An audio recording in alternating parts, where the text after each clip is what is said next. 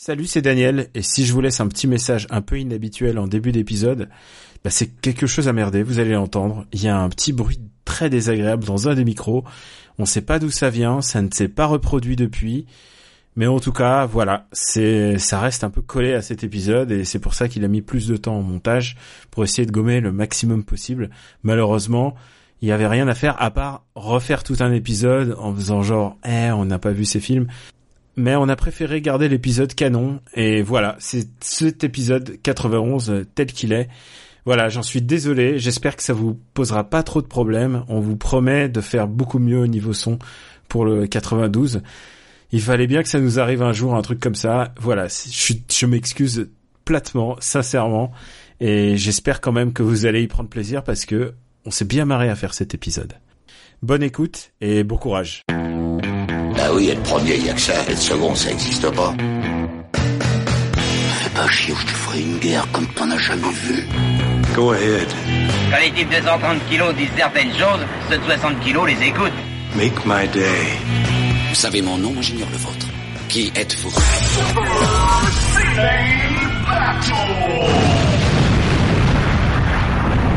Le second, c'est un con.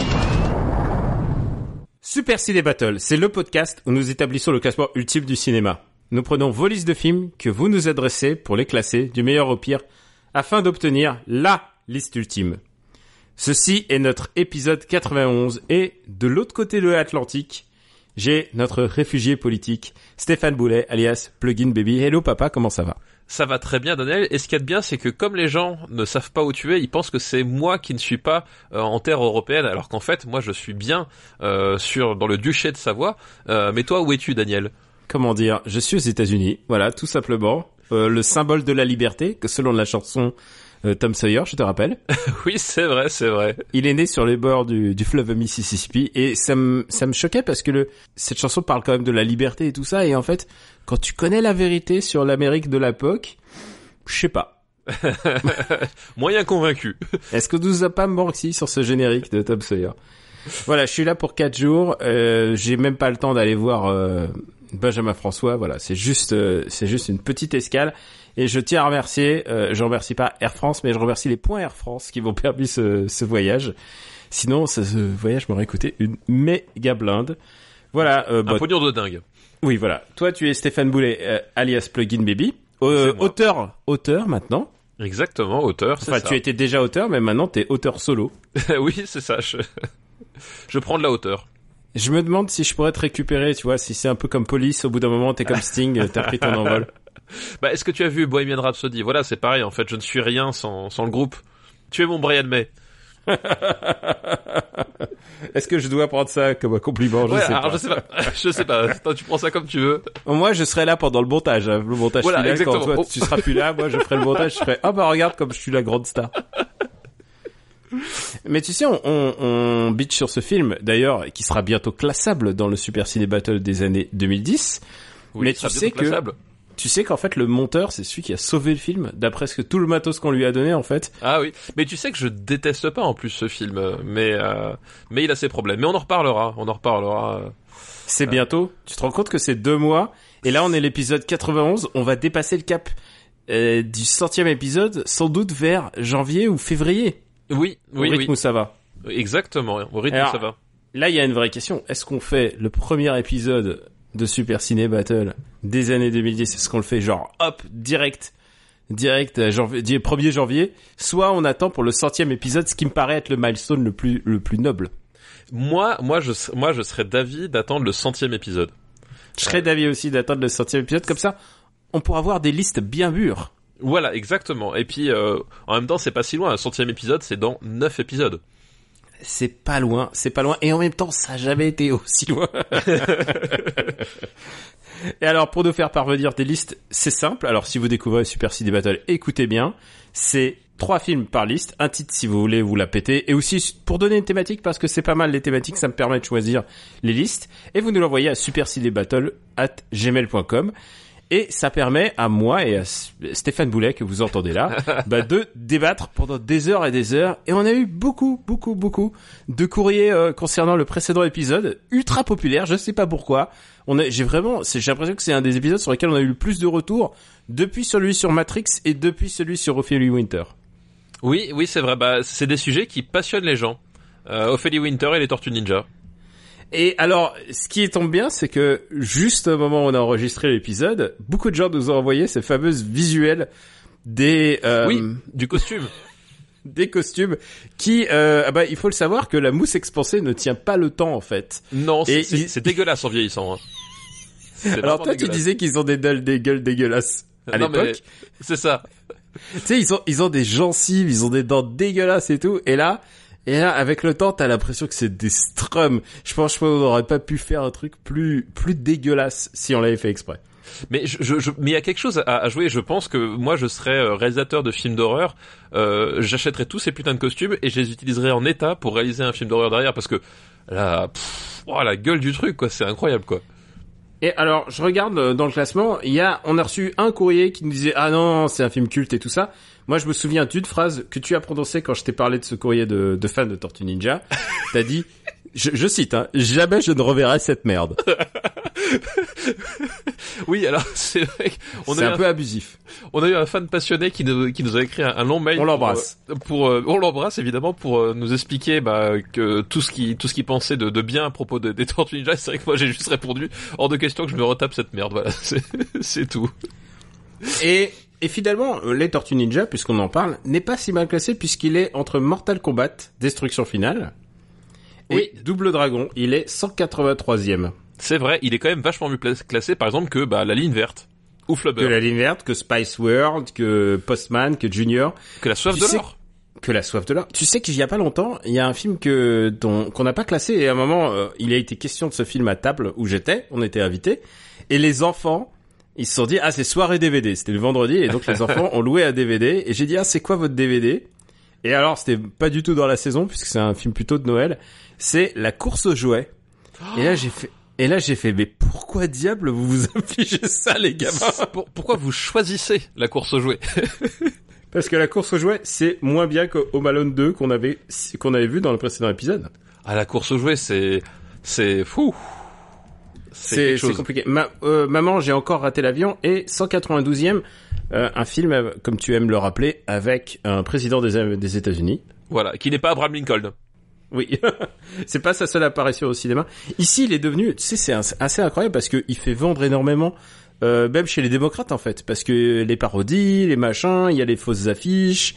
Euh, là, à l'épicerie en bas de là où je me trouve, il y a des poupées pour que les, les, les chiens se, se fassent les dents en fait. en forme de Trump. Non mais vraiment, il y a aux États-Unis, on recule devant rien pour se faire du pognon. Ah putain. génial. Je, remarque qu'il n'y a pas de entrée. Euh... Ouais, on n'a pas eu de, de grosses rentrées depuis depuis très longtemps. J'ai l'impression euh, le, le top est resté euh, est resté intouchable. Est-ce que ça vaudrait le coup quand même qu'on reparle du top 10 Bah oui, évidemment, quand même. Quand même. Resituons un petit peu notre top 10 qui s'ouvre, euh, mine de rien, avec euh, Hanabi de euh, Takeshi Kitano. Et puis ensuite The Blade, Pulp Pulp- Fiction, Voilà, Fargo, Impitoyable, Perfect Blue, The Mission. L'Armée des Douze Singes, Matrix, Et puis ça se termine par Truman Show et juste derrière quand même Iron Giant, Once Upon a Time in China, Casino. Casino, Ouais. Terminator 2. Et alors, en sachant que Terminator 2 c'est celui que j'aime le moins, Oui, enfin le moins des deux, hein, non, parce qu'il y a, il y a que deux films. Voilà, le, le mois du diptyque. C'est vrai. Oh là là, je suis- on n'est pas, on n'est pas prêt alors, pour alors, le... non, non, mais, euh, sur- surtout, on rigole. On rigole là. Euh, on parle du diptyque Terminator. Mais Daniel, on, on a fait le serment de classer à la fin de l'année dans After Eight les blockbusters de l'année 2019. Et tu Mhm. sais qu'il y a un Terminator Dark Fate qui sort dans Oui, les prochaines semaines. ça J'espère veut dire- avoir une, une projo presse dessus. Ça veut dire qu'on va être obligé d'aller le voir. Tu sais quoi Et tu euh, sais que j'ai pas du tout envie. Ils ont alors juste pour te dire euh, dans les actus ciné, ils ont renforcé la sécurité policière autour des projections de, de Joker euh, qui sort Oui. demain dans les salles américaines. Ouais, non, j'ai vu. Ouais, enfin c'est c'est ouf. Enfin, c'est vraiment. Enfin, je ça me dépasse. Ça, ça, ça me Je- dé- ça me dépasse que dans un fi- dans un pays où tu peux acheter des armes de guerre au supermarché, on te dise c'est la sortie d'un film qui va causer problème. Ouais, alors que je veux dans, dire? dans le pire des cas, un film c'est rarissime et pourtant on en a vu des films des films de qualité, on en a discuté de films de qualité. C'est c'est pas un film qui change l'humanité en fait. Non, infléchir la c'est un peu infléchir la manière de percevoir les choses mais un, Non, quand mais- un film un change change l'histoire, ça n'arrive jamais Non mais surtout, enfin, ou très peu. c'est un débat qui est vieux comme le monde. Enfin, je veux dire, euh, on avait euh, ça, ça avait été le cas à l'époque pour Matrix, euh, qui avait été mis en avant euh, pour euh, pour les massacres de Columbine. Euh, Orange Carpenter- mécanique. euh, Orange. Mécanique, Carpenter a eu son son lot d'accusations aussi. Enfin, je veux dire. Les, mecs, ils en sont quand même à, régler des faux, enfin pas des faux problèmes, mais en tout cas, enfin, genre c'est c'est le type qui va aux urgences, il lui manque une main, il fait, écoutez, j'irai bien chez le dentiste, tu vois. C'est, enfin, t'as peut-être des problèmes aux dents, ok, mais en attendant, je pense que c'est pas ça l'urgence, quoi. Bref. Et tu sais quoi euh, Bon, pour l'avoir vu euh, déjà et alors on, on on diffusera cet épisode, sans doute il sera déjà sorti. Je veux juste dire un truc, c'est que pour moi, en tant que Joker, ça manque un petit peu de de gens qui tombent dans des bains d'acide en fait. C'est c'est pas mon Joker. Euh, bah écoute, moi je, je l'ai pas encore vu, je le dirais, mais c'est que moi c'est tout le paradoxe, et c'est ce que je disais d'ailleurs dans After Eight, c'est que moi en fait, dans l'absolu, le, le pitch, euh, faire l'origin story du Joker, ça ne m'intéresse absolument pas. Ceci dit, euh, j'étais quand même curieux de voir Joaquin Phoenix dans le truc, et que au fond, Il est bien. et que au fond, voir un film, enfin faire abstraction du Joker, pourquoi pas Enfin tu vois, je voilà, je, me- je me gardais comme l'esprit ouvert. Je me, je me suis dit, je, je suis Oui, même voilà. du truc. Voilà. Ok, ça moi ça m'intéresse pas, mais une nouvelle proposition, pourquoi pas Voilà, et puis euh, des, des films qui à la base la proposition m'intéressait pas et qui finalement euh, m'ont m'ont plu, il y, y en a donc. Écoute, voilà, moi je, je reste curieux, on verra ce que ça donne quoi. Je- On en reparlera parce qu'on a prévu de faire un after eight avec euh, avec Benji euh, à ce propos. Il m'a dit que il n'a aucune envie d'aller le voir et c'est la même chose pour Gemini Man que j'ai vu aussi d'ailleurs. Ah ouais non mais Gemini Man j'ai aucune envie de le voir non plus. Ouais, Moi j'avais vraiment envie de le voir et ça m'a été une grande claque technique. Par contre, euh, dans technique il y a que technique quoi. C'est tout le reste, tout le reste genre il y a des moments c'était on serait cru dans un téléfilm AB production quoi. Mais et- ma question c'est est-ce que tu avais vu un jour dans la vie de Billy Lynn en fait, le précédent Non, euh, je l'ai loupé, je l'ai loupé et surtout je l'ai loupé dans sa version Voilà. euh, Parce que- 60 euh, 60 images là. Parce que justement, euh, le, en fait, euh, un jour dans la vie de Billy Lynn, c'était le, le précédent film de, de Ang Lee qui utilisait la même technologie et personne n'allait le voir parce que c'est un film, enfin, au pitch qui il a pas personne. il a pas une bonne sortie surtout. Euh, puis il avait une sortie catastrophique, enfin voilà. Et euh, c'est un film qui est vraiment très très bien en plus. Enfin, je, je- vraiment, c'était. oui, euh, c'était ton coup de cœur de, de cette ouais. année, je souviens. euh, et, et tout à fait, moi c'est un film qui m'avait vraiment marqué, mais je pense que là avec Gemini Man, il s'est dit bon bah on va prendre un truc que les gens seraient susceptibles de gober Mm. parce que effectivement mon histoire de vétéran euh, qui se pose des questions existentielles euh, pour vendre une technologie qui est diffusée dans une poignée de cinéma, c'était pas forcément le voilà le prisme qui allait faire décoller la technologie quoi. On parlera de technologie de cinéma quand on abordera les années 2010. En attendant le le bottom le bottom de enfin pardon. En attendant, euh, on n'a pas non plus de rentrée dans les dans les derniers à part maman, j'ai encore raté l'avion donc autant se lancer tout de suite dans les listes et là Eh oui, je, on est prêt. je, je- on est eh, eh, j'étais prêt dans le ventre de ma mère aussi. Exactement, exactement. Bien joué Daniel. La première liste nous est envoyée. euh, tu sais que j'aime bien les listes un peu thématiques pour commencer. Tu sais, genre un acteur, un truc comme ça. Et là, c'est une liste qui nous est envoyée par Maximilien Chata. Merci Maximilien. C'est une liste qui s'appelle L'adolescence pour Paul Walker. Ah ah oui, d'accord. Donc, euh, en précisant que il n'y a pas que Lucas Black qui a dû mal gérer son ses années lycée. ok. Lucas Black, donc le héros de euh, Fast and Furious 3. ouais euh, Tokyo Drift. Voilà. Et là, on commence en force avec le film qui s'appelle Pleasantville. Ah, il joue dans Pleasantville, putain, je me rappelle plus du tout. Ah, bah évidemment, mais là par contre, c'est que des petits rôles ou des trucs dans lesquels tu l'as Ouais, oublié. ouais.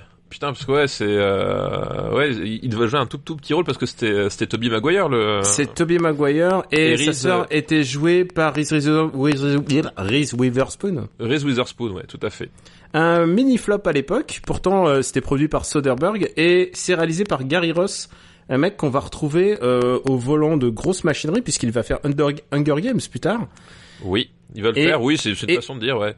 Et il a réalisé il y a pas si longtemps Ocean 8. Ah, c'est lui qui a fait Ocean Health. D'accord. Il avait. Un, Euh... un film qui tient beaucoup sur ses actrices, hein, j'ai envie de dire. Ouais, ouais. Alors je, je l'ai pas vu. Hein. J'ai j'ai vu tous les Oceans jusque là, mais le, le Hate, j'ai pas encore vu. Mon passage préféré de- du film, c'est quand même, ils ont besoin de, de quelqu'un qui passe absolument inaperçu, et ils disent, bah toi Rihanna, tu mets un chapeau, tu vas passer inaperçu. Oui, évidemment. et genre, tu sais quoi, s'il y a un truc que tu demandes pas à Rihanna, C'est de passer inaperçu. C'est clair. c'est genre rôle de composition pour elle. Et euh, bah donc, euh, retour à Plaisanteville, alors est-ce que tu veux en parler? Enfin, Euh, c'est- tu veux en parler. C'est l'histoire, c'est l'histoire de deux frangins qui sont prisonniers euh, dans un dans un show télé en fait. Euh, oui, c'est ça, ouais. Euh, C'est un, c'est l'histoire euh, euh, de, de, de, de- donc ils sont frères, c'est ça, je crois. Hein? Oui, euh, je Ils crois sont- que c'est ils sont même jumeaux, je crois. Ah oui, c'est ça, ils sont jumeaux. Ouais. Et en fait, euh, donc le film commence dans un dans un univers contemporain avec justement un, un, un personnage donc qui qui aime à se plonger régulièrement dans Pleasantville, qui est un un espèce de, de une espèce de de, de soap euh, des années 50, donc en noir et blanc. Euh, et, euh, et du coup, euh, l'idée c'est que voilà, il, il, se plonge là-dedans parce qu'il retrouve une certaine forme euh, d'innocence et puis de, de de rythme de vie qui lui plaît, qui voilà, qui l'éloigne un petit peu de de, sa famille un peu un peu tordue. Et euh, et au contraire, donc sa sa sœur jumelle du coup, euh, qui est jouée par par Reese Witherspoon, elle c'est tout l'inverse, c'est que c'est c'est quelqu'un qui vit extrêmement dans le temps présent, qui qui qui bouge, qui est pas du tout à regarder dans miroir. Mais le problème, c'est qu'un jour, eh ben, il se retrouve parachuté dans le soap opéra, donc donc Pleasantville, et euh, évidemment, ben euh, ces personnages euh, hors du temps euh, vont se s'intégrer à la population et puis ben vont un peu semer le trouble euh, puisque ben ils, ils ont pas les mêmes codes, les les gens ne les comprennent pas et puis ben il va y avoir des quiproquos et euh, et voilà, ils vont foutre enfin ça va être le petit grain de sable, sable qui va foutre le bordel dans le le monde très rangé de Pleasantville parce que c'est ça aussi la caractéristique. Comme dit c'est un soap des années 50 donc c'est vraiment le, le soap familial euh, bien sous tout rapport quoi sauf que bah voilà ces personnages là vont rentrer dedans et foutre un peu la merde quoi Et tu l'as dit donc un soap des années euh, 50. Ça veut dire aussi que tout d'un coup ils vont basculer en noir et blanc. Exactement, bah c'est ça le bah la le le comment ça s'appelle euh, le l'espèce de de d'artifice visuel, c'est que effectivement le le soap est dans, dans noir et blanc et donc le film se déroule en grande partie euh, en noir et blanc et que euh, en fait la, la transition vers la modernité va se symboliser avec euh, l'utilisation de, de touches progressives euh, de couleurs quoi.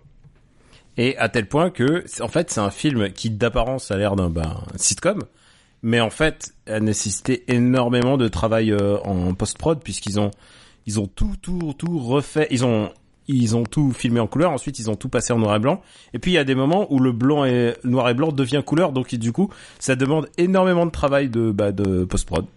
Bah en fait oui parce que le en fait il y a y a, y a comment s'appelle un, une espèce de grand fantasme euh, autour de, de de cette idée que euh, par exemple on va prendre des, des, des films comme euh, Van Helsing avec avec notre ami Hugh Jackman qui pense que faire un film en noir et blanc c'est juste filmer en couleur et puis après passer désaturer jusqu'à ce qu'on ait que, que du noir et blanc. Or euh, ça fonctionne pas comme ça euh, puisque euh, l'éclairage noir et blanc euh, fonctionne fonctionne sur des sur des choses qui sont un petit peu différentes demande des, un travail du, du contraste de la lumière qui est vraiment spécifique un vrai une vraie direction de la photo noir et blanc. En fait tu travailles pas comme tu travailles en couleur. Et là bah tout le tout le problème enfin tout le problème tout le problème technique qui s'est posé euh, au directeur de la photo c'était euh, travailler en couleur euh, sur pellicule couleur parce que effectivement on l'a dit à plusieurs moments, il va y avoir des touches de couleur qui vont être insérées euh, dans le film. Et, euh, l'idée c'est que justement la couleur symbolise la modernité. Donc fallait pas que ça fasse du noir et blanc recolorisé mais que ça fasse vraiment la couleur des années 90 mais comme le film se déroule en noir et blanc il fallait trouver un équilibre pour que cette lumière fonctionne aussi en noir et blanc euh, et euh, mine de rien c'est vachement plus compliqué euh, qu'il n'y paraît de, de trouver cet équilibre justement euh, dans une lumière dans un équilibrage de lumière de contraste euh, qui euh, fonctionne aussi bien en noir et blanc qu'en couleur. Et le fait est que, de ce point de vue-là, le pari est assez réussi. Puisque je trouve le, le noir et blanc du film assez élégant et assez joli. Il y, a, y a quelque chose qui est vraiment très réussi là-dedans. Et que l'intégration des touches de couleur, bah du coup, font vraiment couleur des années 90. Enfin, du coup, voilà, c'est parce qu'elles ont été travaillées comme telles. Et ce, cet aspect-là euh, est assez, assez plaisant à, voir, quoi. Et puis, euh, en fait, le film, euh, il est d'apparence assez léger, mais en fait, les, thèmes qu'il soulève sont assez intéressants. Puis, il parle un peu de, de la difficulté d'a- d'accepter à vivre en société, en fait, tout simplement. Oui, tout à fait, ouais. Enfin, il y a vraiment pas mal de thèmes qui sont représentés. Euh, bah, bah, l'oppression presque, L'oppré- l'oppression. Genre, il y a vraiment un système qui fait que euh, on n'a pas le droit de d'être qui on veut, et c'est ce que représente le rôle du garçon par rapport justement euh, à la fille. Oui, oui, et puis bah, c'est ça, c'est qu'en fait le, euh, qu'on l'a dit, c'est un show télé des années 50. Donc euh, dans les années 50, tu n'avais pas la même marge de liberté que dans les années 90, encore moins que dans les années 60, euh, en plus, encore moins à la télévision. Hein. Enfin, je veux dire, voilà, c'était quand même des, des périodes qui étaient euh, assez compliquées à, à gérer en termes de, de liberté a- artistique. Et euh, justement, bah, ces personnages-là vivent avec ces codes-là, c'est-à-dire que leur quotidien est euh, très très très cloisonné, très très limité. Il y a énormément de bornes euh, que eux-mêmes ne comprennent pas. C'est juste que ça fonctionne comme ça. Point. Et effectivement, C'est- c'est une forme de Truman Show, euh, Truman Show soft, quoi. C'est-à-dire, il n'y a pas Oui. de vision méta, mais par Voilà, mais la voilà. vision méta, c'est nous qui la donnons. Voilà, exactement. Et ces personnages-là vont apporter une certaine liberté et montrer qu'effectivement, euh, ben les barrières peuvent sauter et qu'on s'en porte pas plus mal. Et tu parlais de Truman Show euh, soft, c'est drôle parce qu'il y a, euh, il y a un moment donné, je sais, je sais- plus la chronologie, mais il y a un plan qui, il y a un plan qui m'a, qui m'a rappelé les évadés. Euh, Ah ouais euh, Tu sais le, le, le plan avec la, la grue ce- sous la pluie, t'as Toby Maguire qui tend Ah oui, c'est vrai. Oui, oui. Il y a, il y a quasiment le même plan dans, dans Les Évadés, euh, qui est devenu hyper connu dans Les Évadés, mais euh, qui est aussi présent dans, dans Pleasantville. Et je ne sais plus lequel est sorti en premier, mais ça m'a... Ça ne joue pas dans la faveur de Pleasantville, hein, tout ça. Euh, Alors ça, évidemment, pour toi, ça ne joue pas en sa faveur. Mais moi, quand je l'ai revu, euh, quand j'ai revu Pleasantville, euh, parce que je l'ai revu plus récemment que Les Évadés, euh, ça m'avait marqué. Je fais tiens, parce que le plan des Évadés, tout le monde le connaît, tout le monde le ressort. euh, Enfin, il est hyper euh, emblématique. Et là, j'ai fait tiens, c'est marrant, il, il est aussi dans ce film-là, quoi. Donc c'est un film que t'aimes plutôt? C'est un film que je- que j'aime plutôt. Alors, il est un peu C'est pas Truman Show. hein. Non, c'est pas Truman Show. Euh, Loin de là même. C'est pas Truman Show. Je trouve que le, le le concept fonctionne bien. Il a une voilà, il a une tendance un peu à l'eau de rose euh, qui euh, alors qui se comprend parce que à nouveau on, parle d'un monde où il, y pleut pas, un monde où il n'y a pas de gens méchants. Oui Euh, Non, mais c'est- enfin, c'est c'est un monde qui n'existe pas où euh, bah, c'est comme c'est comme le, le show le show que, que télévisé que dévorent les personnages de Twin Peaks dans la série en fait. hmm. Euh, c'est c'est un monde qui, qui est fait pour être aseptisé et qui du coup en fait euh, fonctionne sur une certaine naïveté en tout cas d'apparence mais je trouve que justement le, le, le film euh, ne dynamite peut-être pas assez ça et euh, il y a beaucoup de, de couches d'eau de rose de bons sentiments qui restent quand même malgré tout et qui en font un film euh, correct qui fonctionne mais voilà, qui va pas beaucoup plus loin. Et effectivement, on parle de Truman Show, qui lui euh, est quand même beaucoup plus subtil dans son dans sa manière d'approcher les choses et qui va euh, plus loin dans, le- dans le traitement du, du personnage, dans le traitement des, des thématiques. Euh, mais Pleasantville reste quand même euh, bah, plaisant à regarder. Euh, c'est plaisant, mais par contre c'est vraiment, ça reste toujours un peu en surface pour moi. Oui, dire, non, là, où, sûr, voilà, c'est- là où Truman Show c'est un, un énorme coup de poing. Là, on est quand même en, en surface et je trouve que c'est pas qu'il pa- bien entendu, il soulève des sujets intéressants, mais il passe à peu près, je trouve, à côté de l'essentiel pour moi. Bah, surtout qu'en plus, euh, tu, tu peux te dire les années 50, euh, les années 50, c'est le l'orée du rock'n'roll en fait. Euh, et que par exemple, ça c'est un, c'est une thématique qu'il finalement qu'il n'effleure pas, euh, ou alors vraiment si peu, tu vois ce que je veux dire, dans dans, dans l'iconographie, dans voilà, on, on, on a quelque chose à travers, à travers la musique, mais on, voilà, c'est c'est c'est quand même un, un bouleversement qui qui qui aurait pu être plus plus, utilisé parce que c'était voilà quelque chose qui était euh, quand euh, les gens ont découvert l'équipée sauvage avec Marlon Brando, qui est euh, qui est un film, mais qui est est à la base de toute une imagerie du rock'n'roll, euh, ça avait quand même pas mal euh, fait parler de lui. Et là, on, voilà, on reste un peu en dehors de tout ça. On, reste vraiment plus sur un truc un peu général. On plonge pas tellement dans l'époque. Et voilà. Et, effectivement, comme tu le dis, ça reste un peu en surface. Ça aurait mérité d'aller plus loin dans le dynamitage, dans le, contournement des, des codes, quoi. Je préfère Back to the Future à... Ah bah oui, oui, oui. oui, quand même là. Oui, bien sûr. Non, mais évidemment, évidemment. Où est-ce qu'on va le classer? Eh ben, écoute, où est-ce qu'on va classer Pleasantville? Euh...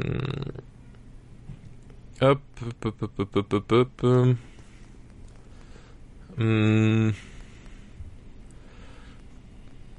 Je regarde. euh, Bon. Je dirais. Euh... Je dirais quelque part aux alentours de Rasta Rocket, par exemple, tu vois, qui est la 110e place. C'est marrant parce que j'allais te proposer quelque chose comme ça. Je pense pas que ça peut être allé au-dessus du dernier des Mohicans. Euh, ok, je peux l'entendre. Ça va au-dessus de Denis Brasco, c'est sûr, et certain. Bon bah c'est là-dedans. Euh, bah je pense que entre le dernier des Mohicans et King of New York. Eh ben écoute, vendu. Parfait. J'aime bien quand tu dis vendu alors qu'il y a absolument rien à vendre dans l'histoire. Pleasantville. Et on a, on l'a même presque pas dit, mais donc euh, il y a, attends, j'ai même pas vérifié, mais normalement, euh, Ah oui, dedans euh, il y a euh, notre camarade Paul Alors, Walker. Que- Paul Walker, je, mais sais- je sais même pas quel rôle il a fait. Et il a fallu que je me consacre énormément pour savoir quel est le rôle qu'il a fait dans le deuxième film de la Oula, liste. vas-y. Et le deuxième film de la liste s'appelle Elle est trop bien, alias Shizolvat. Ah, et ben écoute, je ne l'ai pas vu. Non, t'as jamais vu Shizolvat Non. Non, non, ça... Merde Putain, c'est un film emblématique des rom-coms des années 90. Je pense que c'est peut-être pour ça que je l'ai pas vu, justement. Ah non, attends, t'as déjà vu plein de, t'as vu plein de rom-coms, euh, arrête de Oui. faire ton modeste, machin. Je- je- J'en ai vu plein, justement, mais au bout d'un moment, euh, voilà, tu vois, c'est, il faut savoir se, aussi se, se préserver des bonnes choses, j'ai envie de dire. Alors, je suis en train de regarder où est-ce que je peux le trouver. Euh... Eh ben, il est dispo sur Netflix, mon gars. Ah bah voilà, parfait. Sous le titre français qui s'appelle Elle est trop bien. Elle est trop bien. Je, je, vois, euh, je vois très bien l'affiche, en plus. Euh, avec, avec le très jeune Freddie Prinze Jr. Oui, c'est vrai, Freddy, Fre- Freddy Prinze Jr., tout à fait, oui, oui, exact. J'aurais pas remis le nom comme ça, mais c'est tout à fait. Mais je vois très bien l'affiche, mais je pense que c'est pour ça que, je... enfin voilà, l'affiche me me vendait pas du rêve, quoi. Et dans le bien. rôle de la fille, la sublissime Rachel Lee Cook, dont on était tous amoureux. Et je te dis rien sur le film pour pas spoiler Ah la bah non, non, non, surprise. non, non, Voilà. ne me divulgage pas la surprise, voilà. Non mais C'est- essaie de le regarder le plus tôt possible parce que ça vaut le coup parce que bientôt on aura des devoirs euh, des devoirs de vacances. et ne je plus pense savoir que qu'en ça- faire. Tu, l'as rajouté, au petit document les devoirs de vacances là. euh, Attends, je... ah non, j'ai pas fait dans le document, je fais dans mon petit bloc-notes. Ah bah fais-le, euh, Attends, fais-le bah- pour qu'on qu'on ne perde pas de vue ce ce, ce film-là. Ce serait dommage de passer Surtout à que côté. maintenant, maintenant tu es un abonné, euh, tu es un abonné Amazon Prime. Normalement, tu peux euh, faire, euh, tu peux aller voir le- plein de films en retard. Oui, c'est vrai, c'est vrai. Non, mais tout à fait, tout à fait. Je pense qu'on pourra faire, on peut l'annoncer. On pense que on va sans doute arrêter les années 90 très bientôt. Euh, Oui. je, pe- je pense euh, le season final, ça sera l'épisode prochain. Je pense qu'on peut, on peut l'annoncer maintenant. Et on a encore euh, un épisode de Devoir de vacances, peut-être. On sait pas quand est-ce qu'on va le placer. Ouais, mais il y a, y a un épisode de devoir de vacances à faire, tout à fait. Et il y a peut-être un épisode des années 60 qui va arriver. Et ensuite, on passe aux années 2000. Mais euh, calme, calme les amis, hein, pas tout de suite. Les... Vous serez au courant, on vous tiendra Vous au serez au courant. Mais donc, je pense que peut-être sans doute le, le season final la, la semaine prochaine. Donc, enfin l'épisode prochain, pardon. Et là, on va mettre Shizelvat. C'est bon, elle est dans notre document des. Voilà, des devoirs de vacances. Oh, on a pas mal de, de bons. Il faudra qu'on fasse le point. hein. Et donc, Donc, le tu- troisième film de la liste, du coup. Alors le troisième film de la liste, c'est moi qui l'ai pas vu, mon gars. Ah merde, c'est quoi Et c'est Tammy and the T-Rex. Et alors, je n'ai jamais vu ce film. Je Et crois que je- j'en ai même jamais entendu parler. Et alors, tu sais quoi Est-ce que tu as vu alors, Fais Tammy and the T-Rex pour euh, Google Google l'image pour ça. euh, tu vas voir. Attends, je prends mon cahier. Tammy and the T-Rex, hein, c'est ça? Ouais. Il y a Denise Richards et, euh, et, et un dinosaure. Oh non, qu'est-ce que c'est que ça? Ça a l'air ultime. Ça, franchement, ça a l'air nanarland, quoi. Oh la vache Il y a Denise Richards sur un dinosaure. Alors moi j'ai une affiche avec du sang dessus. Euh, non, il n'y a pas de sang, normalement. Enfin, je pas, ça a l'air plutôt enfantin, quand même. Euh, bah écoute, je j'ai envie de voir ce film. J'ai envie de voir ce film très très vite. Et le seul problème, c'est que je sais pas où le trouver. Attends, attends, attends, je, je, je- je suis sur Google Images, j'ai une image d'un T-Rex qui est au téléphone dans une cabine téléphonique. Waouh, qu'est-ce que, que- que- quelle porte venons-nous d'ouvrir, Daniel? Je sais pas, mais il faut que je trouve ce film et, et je pense Il faut le que- trouver. Je pense qu'il y a un truc, c'est que j'ai l'impression que ce film a manqué- me manquait à ma vie et Ah ouais, ouais, là complètement là. où est-ce que je peux La trouver découverte ce quoi. film Oh là là, mais où est-ce que je vais trouver ça? Mais il faut qu'on appelle nos amis de Nanarland. Ah ouais, non, eux ils doivent savoir ça. Ils doivent ça. euh, bah, je pense que euh, attends, François Co, ils doivent connaître, ils doivent connaître ça. Ah bah c'est pile, eh, c'est pile son rayon. Bon, écoute, en VHS, il est un petit peu cher. Oh là là, mon dieu. Putain, mais je suis. Attends, attends, il est pas sur YouTube, tu sais, à tout hasard. Ce serait rigolo. Comme ça on le regarde en même temps. Ouais, on fait Tammy and the T-Rex Battle. Tu as vu que. Euh, alors, c'est le moment d'ouvrir une, une parenthèse. Est-ce que tu as vu qu'il y a un nouveau film de Michael Bay qui sort sur Netflix? Oui, oui, oui, oui, oui, j'ai vu. Je- Et tu sais- Avec Ryan Reynolds en plus. Avec Ryan Reynolds, c'est ce que ça veut dire. Ça veut dire qu'on pourrait presque le, en faire un épisode. Oh là là, tu sais quoi, Tammy and the T-Rex, il est dans Red Letter Media dans Best of the Worst. Ah, oh là là, j'ai hâte. Tammy and the T-Rex full movie, mon gars, c'est bon. 1h20, 1h20, il est dispo. Oh putain, bon bah écoute. Et si tu veux, il y a Tammy et el T-Rex. Film completo italiano. Ah bah c'est parfait. Je, je le- ça fera un bon exercice là pour, pour, a, pour ces cours il y a beaucoup, il y a beaucoup, beaucoup de, de vidéos du genre le pire film qu'on ait jamais vu. Putain, j'ai j'ai hâte, j'ai hâte. oh, ça a l'air, ça a l'air génial. Putain, mais cette, cette photo de, cette photo de Denise Richards qui sourit sur son T-Rex. Oh là là, ça a l'air fabuleux.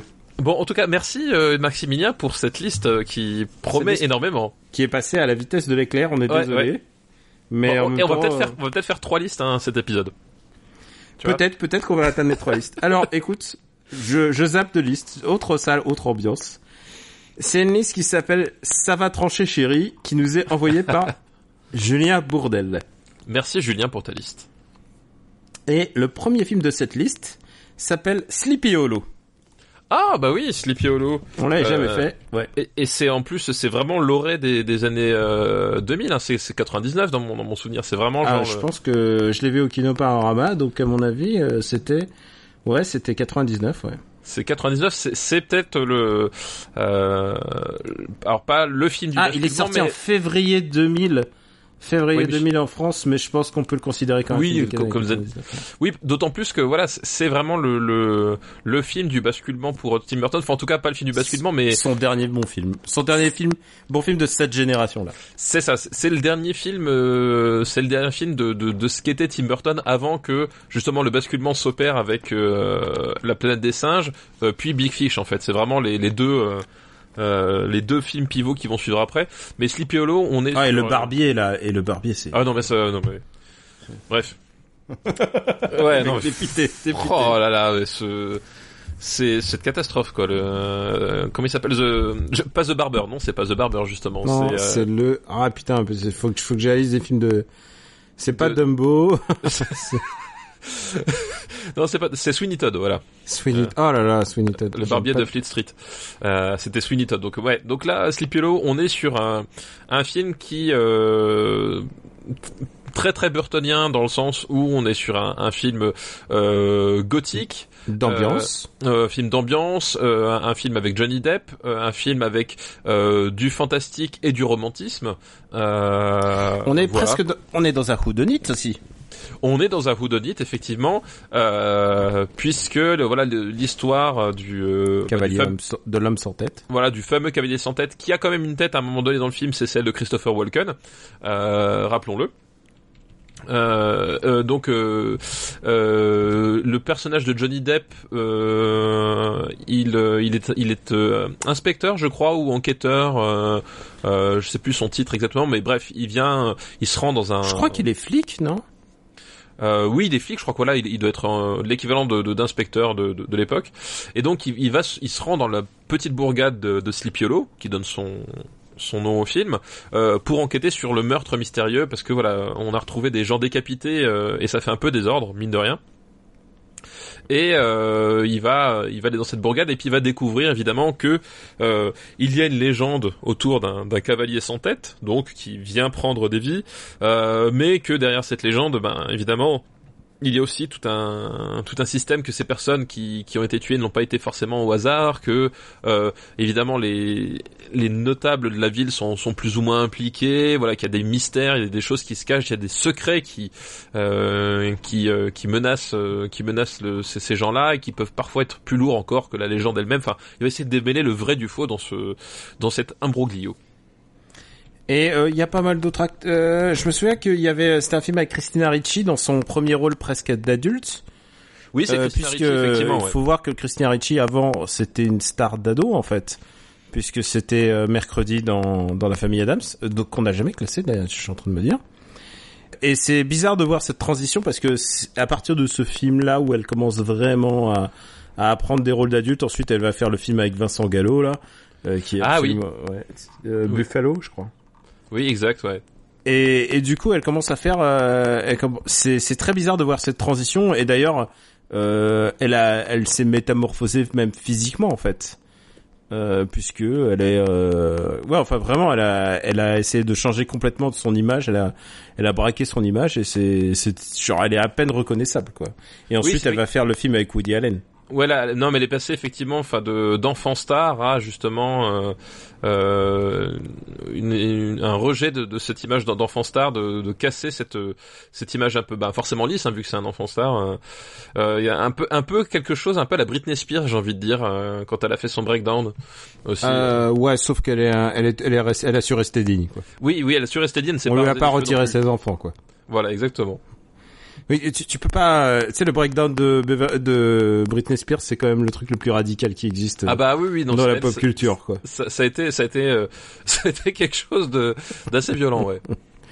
Euh, c'est un film qui a eu une longue gestation, d'ailleurs. C'est vraiment, tu sens que c'est un film de studio dont le scénario a été passé de De main en main. de main en main et que Tim Burton c'est pas vraiment le gars qui a eu euh, c'est pas vraiment le gars à qui on a pensé au début pour faire ça.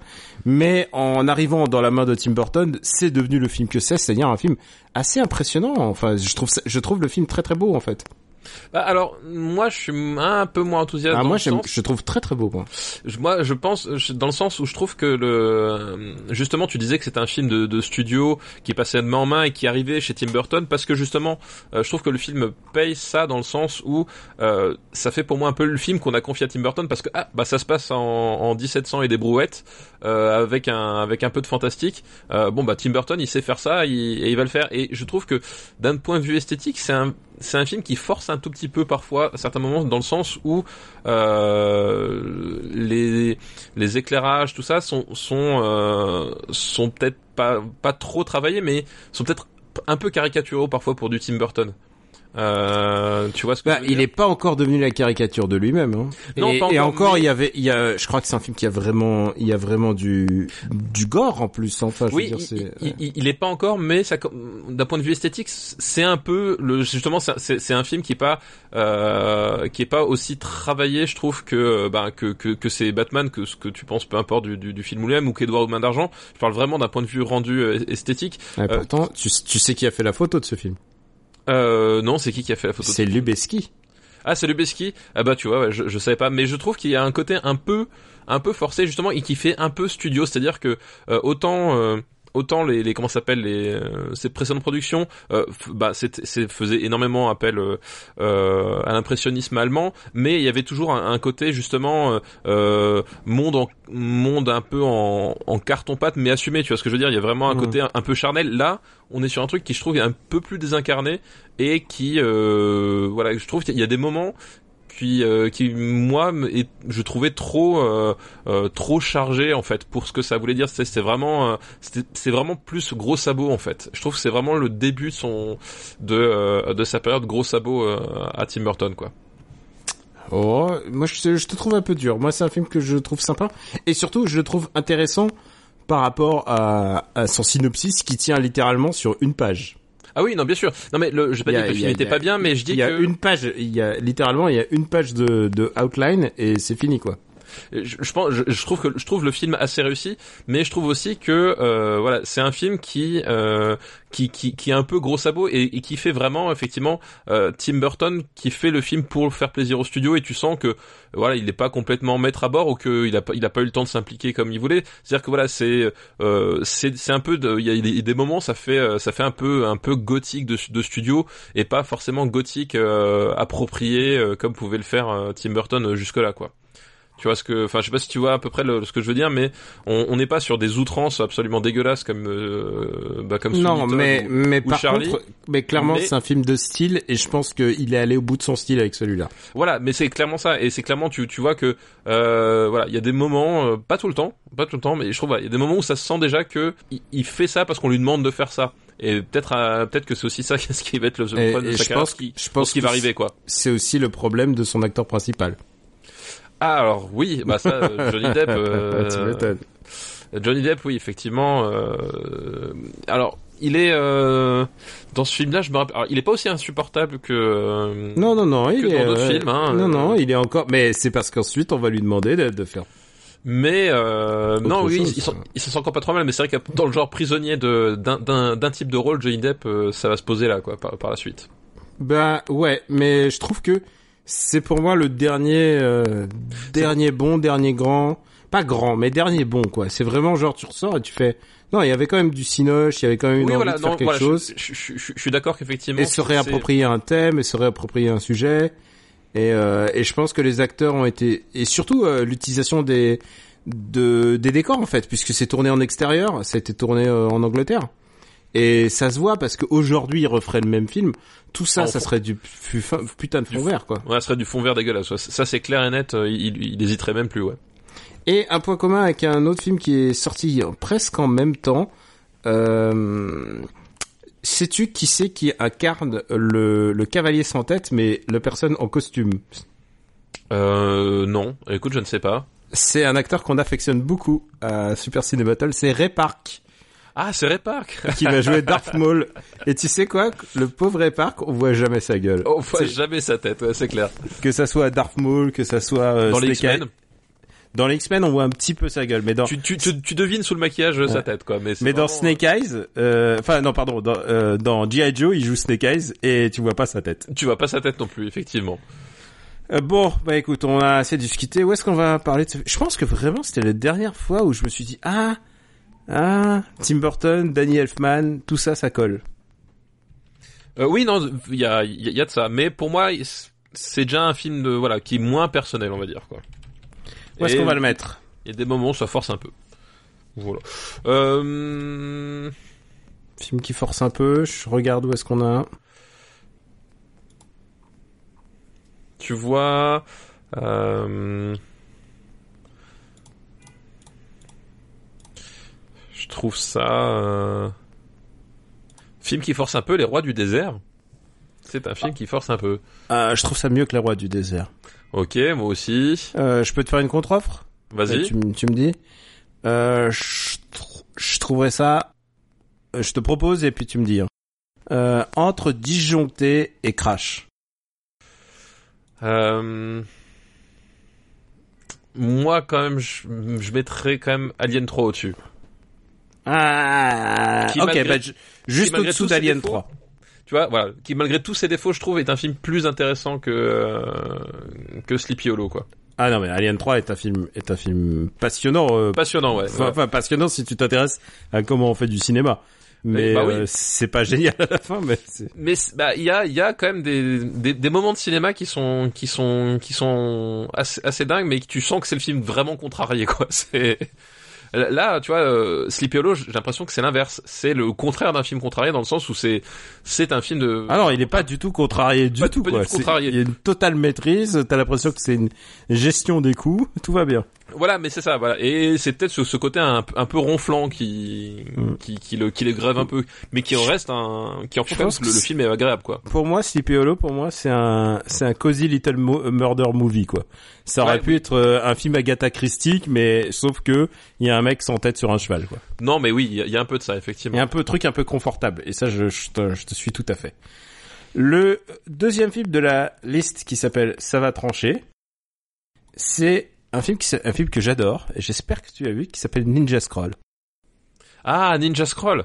Euh, alors figure-toi que Ninja Scroll, je ne l'ai jamais vu. Euh, Non Je le connais parce que dans le monde des des, des otak, c'est un c'est un film qui avait beaucoup marqué et j'ai déjà vu plusieurs fois des des extraits, mais j'ai j'ai j'ai jamais mis la main dessus en fait. J'ai jamais eu Ah putain, il faut que je sache comment te l'envo- comment comment le faire parvenir dans la meilleure version possible parce que je veux pas que tu le vois en version anglaise ou avec des ou avec des musiques US, il faut que je te l'envoie vraiment dans la version originelle quoi. Ouais, et, et je, je, je, je- connais sa réputation. Enfin voilà, j'ai déjà vu euh, tourner des extraits, mais le film en lui-même, j'ai jamais vu en entier. Ah là, moi ça a été un gros choc. Moi je l'ai vu Ouais, genre euh, alors, je, je, je sais qu'effectivement pour les amateurs d'animation, ça a été un, un truc qui a qui a pas mal euh, pas mal fait marquer euh, pas mal marqué quoi. c'est un film euh, réalisé par euh, Kawajiri et Kawajiri c'est un grand grand grand réalisateur d'animation.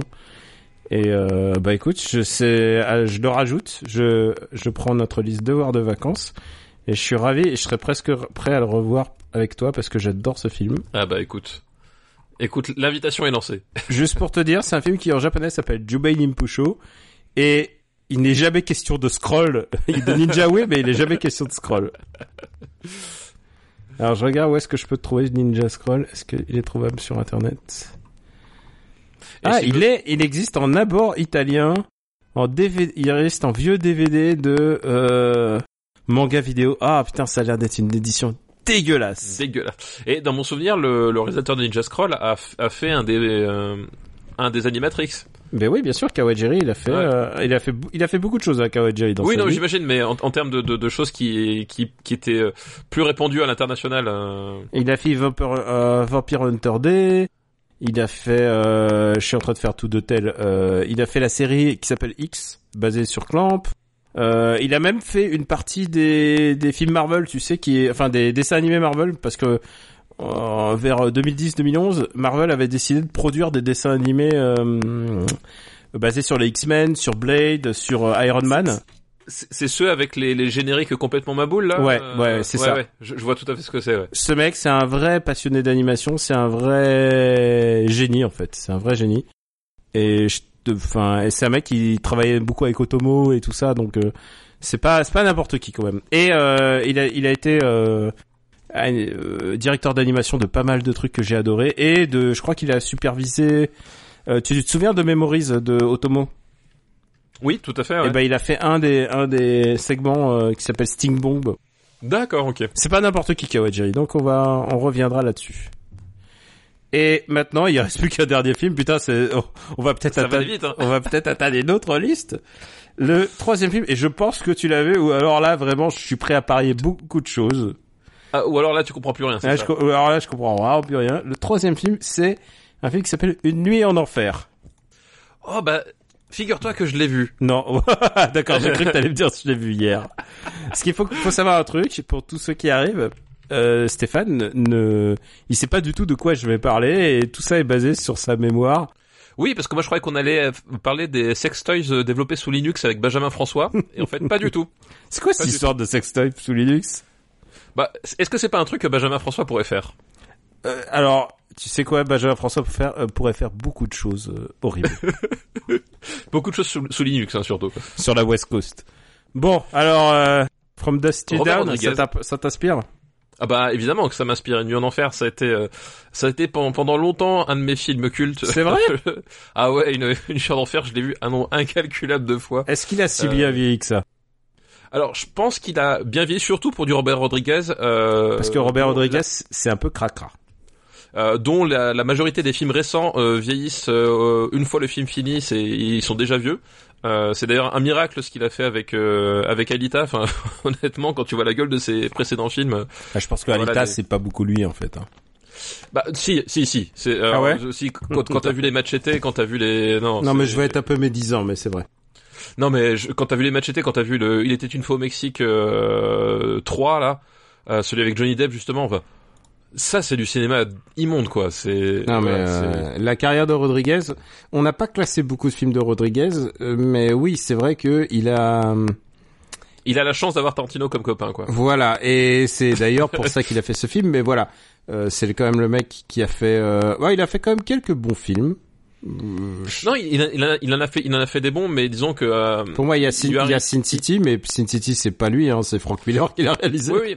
Et, et même moi, pour moi, Une nuit en enfer, je les classe dans ces bons films et même Desperado.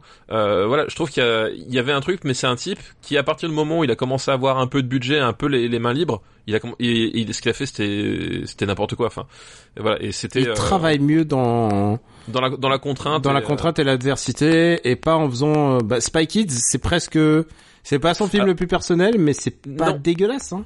Le premier Spy Kids, effectivement, c'est pas un film que, que j'aime et qui est exceptionnel, mais par rapport à ce qu'il peut faire, euh, en fait, bon, ça vise une certaine cible, mach- c'est c'est honnête, on va dire, quoi. Voilà.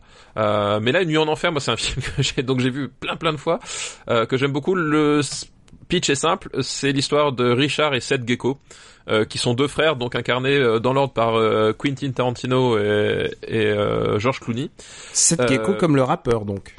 Comme le rappeur. Alors, euh, je pense que le, le, le- le- est-ce que le rappeur est venu après ou avant? Parce que je connais, je connais pas la chronologie, mais bah évidemment qu'il est venu après, évidemment. Oui, évidemment. Euh, et euh, donc ils sont, euh, ils sont tous les deux euh, criminels de profession, on va dire. Euh, et Ils sont en suite- cavale, ils sont en cavale. Voilà. En- Ensuite, à la suite d'une cavale, ils se retrouvent euh, au Mexique, euh, au Titi Twister, le téton tortillé, qui est donc un bar à la frontière euh, mexicaine, et ils doivent attendre leur contact euh, pour les, euh, pour le, enfin leur coyote en fait, pour les faire disparaître, euh, pour les faire disparaître. Est-ce qu'on le voit bol. d'ailleurs le contact ou c'est un genre un rendez-vous manqué Non, je crois que c'est un boudon, enfin pas un boudoniste, mais c'est genre un, c'est pas boudoniste que je cherche, c'est un, un exemple, mais ça- tu vas parasiter l'esprit tout à l'heure. Euh. J'allais dire que c'est un MacGuffin en fait, il me semble, je, je crois. Oui, ouais, voilà, c'est ça le truc. Parce que globalement, effectivement, arrivé à, à la première demi-heure de, de, de, de film, t'en as plus rien à foutre parce que euh, ils attendent dans ce dans ce bar euh, et euh, ce bar est infesté de vampires en fait, tout simplement. Est-ce que tu Euh, as été surpris Attends, moi je l'ai vu en salle. Est-ce que tu as été surpris quand ça arrive? Euh, non, parce que je connaissais le pitch. Ah, parce en que fait. moi je savais pas du tout et je fais. Alors par contre oui, quand tu connais pas le pitch, oui, ça te quoi surprendre parce que surtout que le, le, le film démarre, euh, on est sur un sur sur une tarantinade hein, puisqu'on on a des, des personnages avec des euh, des un peu un peu fort en gueule, un peu exubérant, enfin le personnage de Tarantino qui est en fait un espèce une espèce de demeuré qui ne peut pas s'exprimer autrement que dans la Euh, violence. il a des, il a des comportements un peu caractériels, on va dire. Tu sens eh, tu sens que euh, Ça a été très travaillé. hein. Ça a été très travaillé et que ça a été travaillé spécialement pour Tarantino. Enfin, tu sens que voilà, euh, c'est c'est un Tarantino est, est scénariste et tu sens qu'il a écrit ce rôle pour lui complètement quoi. Et c'est d'ailleurs très très méta justement ce, ce personnage euh, d'abruti qui euh, qui en fait est violent parce qu'il peut pas s'en empêcher. Enfin, je veux dire, ça résume Et- tellement son, son son cinéma d'une certaine façon. C'est assez drôle quoi. Et encore une fois, c'est un film qui s'est fait euh, bah, dans des conditions un peu spéciales parce que c'est un le scénario, l'idée de base est sé- signé euh, Robert Kurtzman et Robert Kurtzman c'est pas du tout un mec de, de scénario, c'est un mec qui fait des effets spéciaux en fait. Il a été, Oui, euh, c'est- ouais. il faisait des effets spéciaux sur. euh, but- euh, alors, il a travaillé sur Pulp Fiction, mais il a travaillé sur euh, tout ce que tu peux compter comme bon et mauvais films, les euh, Texas Chainsaw, euh, enfin tout ça, Et, et- et- et d'ailleurs, c'est même la euh, ligne verte, mais un très mauvais film. c'est- pas c'est pas un hasard effectivement qu'on ait euh, Robert Kurtzman parce que en termes de dommage aux gens des effets spéciaux, il y a Tom Savini qui joue un rôle qui joue le rôle de sex machine dans euh, Ah, ouais, ça me revient. donc Union en enfer. Ouais, Qui, raison. qui- qui est un personnage en fait qui a ben en fait un, un pistolet pénis euh, entre les jambes et qui tue des vampires avec son pistolet pénis. Et Tom Savini, euh, rappelons-le, c'est le, le pape du euh, du maquillage euh, gore euh, Qui des travaille avec Romero. qui travaille avec Romero. euh, bah, voilà, son travail notamment sur euh, euh, à partir de Zombie, donc le deuxième film euh, de la trilogie Romero, parce que euh, pour revenir un, un petit historique, en fait, il devait travailler sur La Nuit des Morts Vivants. Euh, et ça ne s'est pas fait. Pourquoi? Parce que Tom Savini est parti au Vietnam pendant ce temps-là. Euh, donc Romero a fait La Nuit des Morts Vivants euh, sans, sans Savini. Le, bah, film a été le, carton culturel en tout cas, puisque c'était vraiment un midnight movie ultra ultra réputé, ultra euh, qui a influencé plein de gens, dont Carpenter et, d'autres. Quand il est revenu de Vietnam et qu'ils ont eu l'occasion de retravailler avec, bah, ils ont fait donc Zombie, euh, qui est donc la suite de La Nuit de Mort Vivant, et le, les, maquillages avaient été, euh, voilà, les maquillages gore étaient, avaient été euh, une grosse étape pour le cinéma d'horreur, et c'est ce qui a conduit des années plus tard à ce que Tom Savini réalise le remake de La Nuit des Morts Vivants. Euh, Ah. Et c'est Georges Romero qui l'a confié spécialement à Savini. Pourquoi? Parce que euh, Georges Romero n'a pas touché un seul centime sur La Nuit des Morts Vivants. Il, a- il avait le, il avait le, il avait la licence en termes de nom, mais par contre les, les, les profits, eh ben, ne, il les a jamais vus. Et du coup, euh, pour éviter que les droits lui échappent et pour toucher enfin quelque chose sur La Nuit des Morts Vivants, il a fait un remake en 1990 euh, et qu'il a confié à Tom Savini parce que justement, il, il lui avait dit, ben, comme à l'époque on n'avait pas pu travailler ensemble sur ce film-là, ben, j'aimerais que ce soit toi qui fasses le ce remake. Voilà, petit même. aparté sur sur Beau- Tom Savini. J'ai envie de dire beau gosse quand même. Voilà, beau gosse. Euh, Et voilà. en parlant de beau gosse, c'est tu parlais de il y a George Clooney donc c'est George Clooney c'est son premier film euh, feature grand sur grand écran hein, j'ai l'impression. Je crois qu'il a pas rien fait d'autre. Euh, alors s'il avait fait l'invasion des tomates tueuses, mais ça, ouais je non non bon pas euh, qu'on sache. Genre en tant que George Clooney qui revient d'urgence. D'urgence, oui. C'est euh, c'est c'est- bah c'était le moment où euh, où il était encore le Georges Clooney d'urgence même, hein, je Mm. crois d'ailleurs. Euh, Ah oui bien sûr qui- bien sûr il était ah bah il, avait pris perpète à l'époque on pensait. c'est c'est complètement ça. Il est pris perpète, mais oui, c'est complètement, c'est c'est exactement ça. Et c'est avant que euh, la Warner mette la main dessus en pensant, en se disant, eh, c'est notre poulain, on va, on va le mettre dans, on va essayer de le mettre dans tous nos films. Est-ce que tu voudrais pas être Batman Est-ce que tu voudrais pas de Batman exactement Et euh, bah, c'est pas comme ça qu'il a dé- débarqué dans Free Kings. Hein. Il était, euh, c'est un film Warner. Oui, c'est vrai. Ouais. Et il y a un acteur que je suis presque surpris que tu n'en aies pas parlé tout de suite, c'est Harvey Keitel, qui Oui. joue un rôle à contre-emploi. À contre-emploi, enfin à contre-emploi. Il, il- joue un, un pasteur euh, qui bute des zombies euh, avec- au fusil à pompe et en faisant des croix avec un fusil à pompe. Donc Oui, il a un fusil à pompe en croix. Et, et à la fin, il, il attends, je me souviens parce que j'ai vu sa ce fille c'est Juliette fois. Lewis. Sa fille est Juliette Lewis et je crois qu'ils font des, des bombes à eau d'eau bénite D'eau bénite, exactement. dans des capotes, non C'est genre. Euh, oui, c'est c'est c'est exactement ça. Ah, ça m'a marqué. hein. je me tiens. Et moi, autre chose qui m'a marqué surtout en 1996, euh, c'était Salma Hayek. Ah oui, ah moi je, je me souviens plus. Oh, je veux euh, Oh oui, oh, Oh, alors, Juliette Lewis. euh. Non, Juliette Lewis, non, mais la, la, la, la scène de danse de Salma Hayek, la C'est Lune vrai. Tarantino d'ailleurs, euh, c'était un grand moment. Il meurt pas tout de hein. suite. Il, il meurt pas tout de suite Tarantino, je crois. Il- Non, non, il meurt pas tout de suite. Non, non, non, non. C'est un film Mais, où euh, à peu près tout le monde meurt. Hein. Faut, faut le dire. À peu près tout le monde Ouais. meurt. Et, et ça qui est drôle, c'est que euh, on l'a dit. Enfin, il y a, y a des, il y a des bombes à eau d'eau bénite faites dans des, dans des capotes pour tuer des zombies, des vampires. Bon, voilà, ça place le, le niveau et c'est, ça part vraiment dans tous les sens. C'est très très drôle. C'est très très drôle en fait. On, est dans une violence, bah, on, hein, on est dans une violence un peu à la Sam Raimi, c'est-à-dire que euh, en termes de trip, enfin il y a du sang partout tout le temps, euh, mais le rythme euh, et euh, et même les idées de mise en scène, parce que c'était une époque où Robert Rodriguez avait encore des idées de mise en scène, euh, font que euh, bah, ça, ça, ça donnait une dimension cartoon quoi. Et au bout d'un moment, c'est c'est- le- l'enjeu ça devenait de, de, de voir mais quel est le truc qu'ils vont inventer par la suite et jusqu'où on va aller quoi. Et je trouve que le film justement arrive à garder cette énergie tout du long. Il y a vraiment un truc euh, cathartique dans le dans, dans, ce film, dans le rythme, euh, dans les idées, euh, qui euh, qui bah qui est très dur à reproduire parce que des nuits en enfer, il y en a eu il y en a eu plusieurs hein, derrière, il y en a eu il y a eu deux suites, il y a même eu une, une série, enfin tu vois, et jamais on a atteint jamais on a atteint ce degré là quoi. C'est qu'on on est sur le truc où ça avait tout pour être le nanar, mais en fait en fait le casting, la qualité des effets spéciaux, le, soin de la mise en scène font que bah ça tient debout. C'est peut-être le meilleur Rodriguez. Et puis ça lui a permis de retrouver un de ses acteurs qu'il avait vu dans dans Mariachi, à savoir Danny Trejo. Oui, Danny Trejo. Est-ce que c'est oui. vraiment son premier gros rôle à Danny Trejo Euh, Non, et à part Mariachi? Euh, alors moi, Danny Trejo, non, parce que je pense que son premier vrai gros rôle, ça, ça doit être euh, Hit. Ah bah ouais, c'est vrai qu'il était dans Hit. Et Hit, c'est genre un an avant. Ou... Ouais, c'est- pas longtemps avant, donc euh, Hit pour moi c'est vraiment le film où, euh, où Danny Trejo a, a, a vraiment eu une gueule où, on se disait tiens, euh, voilà, ce, ce mec-là, il, il me dit quelque chose quoi. Tu sais dans Euh. quel... et il a joué dans un film français euh, dans la même période. Est-ce que tu as Euh. vu Le Jaguar de Francis Weber, qui est un remake de, Oh, mais de La oui, c'est Chèvre vrai. Eh ouais. C'est vrai, oui, exact, oui, j'ai vu, oui, bien sûr, évidemment. Que, Oui, ben évidemment. alors, je, si vous aimez Francis Weber, mon conseil, c'est ne regardez pas celui-là. ouais, c'est. C'est Jean Reno et Patrick Bruel euh, Ouais. qui jouent euh, qui jouent Depardieu et Pierre Richard. C'est pas bien. c'est pas bien du tout. C'est vraiment et, et c'est vraiment. euh, en plus, c'est c'est pas bien. Genre, tu ne rigoles pas. C'est vraiment. euh, C'est pas bien, pas bien, pas bien. c'est c'est pas bien. Genre pas bien. C'est c'est nul, c'est nul à chier. Mais euh, c'est un film des années 90. On est à si je sais On n'est pas à l'abri. on n'est pas à n'est pas à l'abri. Euh, donc euh, bah, je crois qu'on a dit à peu près notre amour euh, qui concerne ce Ouais. film. Ouais, ouais, ouais, c'est un, un film euh, et euh, il a un cachet très années 90 parce que, mais je trouve que il, alors je l'ai pas revu depuis allez euh, une petite dizaine d'années, mais je pense qu'il y a, il y a vraiment un truc qui fonctionne encore dans, dans, dans ce film-là, quoi. Moi, il me faisait, il m'a bien fait marrer quand je suis sorti de la salle. Mais clairement, c'est un film qui a été, euh, qui est plus gros que son sujet, quoi. C'est-à-dire Ah bah, que, c'est-à-dire d'une histoire de, une histoire toute pourrie.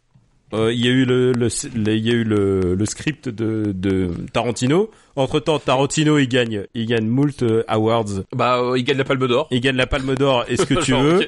Il devient un phénomène culturel international du cinéma. Euh, Son film littéralement change la manière dont on fait les cinémas Ah bah dans oui. les années 90. Du petit film, ça devient un projet plus grand et en plus, il a l'ego de dire non, je vais pas le réaliser, je vais plutôt jouer la comédie parce que j'ai envie de jouer la comédie. Ouais, ouais. Et, et là, Et- il est devenu pote avec Robert Rodriguez, qui est pas le mec le plus talentueux de sa génération. Tu sais, ça, ce film aurait pu être fait par euh, Tony Scott, hein. Enfin, d'ailleurs, euh, Oui, d'ailleurs, il, était ah question bah, que c'est Tony Scott qui le fasse. Il y a, il y, a, il y a clairement du Tony Scott dans la dans la mise en scène de, de, de Rodriguez hein, et c'était déjà le cas aussi dans, dans Desperado euh, qui a aussi Tarantino comme comme comédien d'ailleurs euh, dans Desperado euh, mais oui non mais effectivement le, le- je pense que le le, la- le vrai truc c'est que euh, tu sens quand même le Ta- Tarantino bah, en tant qu'acteur mais en tant que même euh, scénariste ne serait-ce qu'au niveau de l'écriture de certains dialogues qui ont qui sont vraiment vraiment de recherchés, pointus. Alors ils sont ils sont moins fins que dans ses productions à lui, mais dans le, dans le dans l'optique du, du film débile euh, avec avec des des, des vampires qu'on qu'on décapite avec des, des pistolets sexuels. Euh, il y avait vraiment une, une, une vraie recherche dans le dans dans, dans l'écriture qui qui fait vraiment la différence aussi et qui fait que le truc tient debout aussi. Enfin voilà, c'est la composante de tout ça que euh, qui fait qu'à un moment donné, c'était un petit miracle et que on s'y nous on s'y attardait en tant que cinéphile parce que justement il y avait le nom de Tarantino euh, de sur la sur la jaquette quoi. Ah moi c'est c'est vraiment c'est j'y suis allé au hasard hein, je savais pas du tout hein, Ah si moi, moi bah, c'est encore l'époque où, je- Tarantino. où je pouvais prendre des films par hasard genre ah bah ça sort bah je vais voir ça Moi, moi, voilà, moi, je, moi, je l'ai vu parce qu'on m'a dit, bah, c'est Tarantino et des vampires. Oh, bah, mortel. Voilà. putain moi je savais pas qu'il y avait les vampires quoi moi je croyais juste Ah, qu'il y avait une meuf qui fait le- la danse du ventre avec des serpents hein.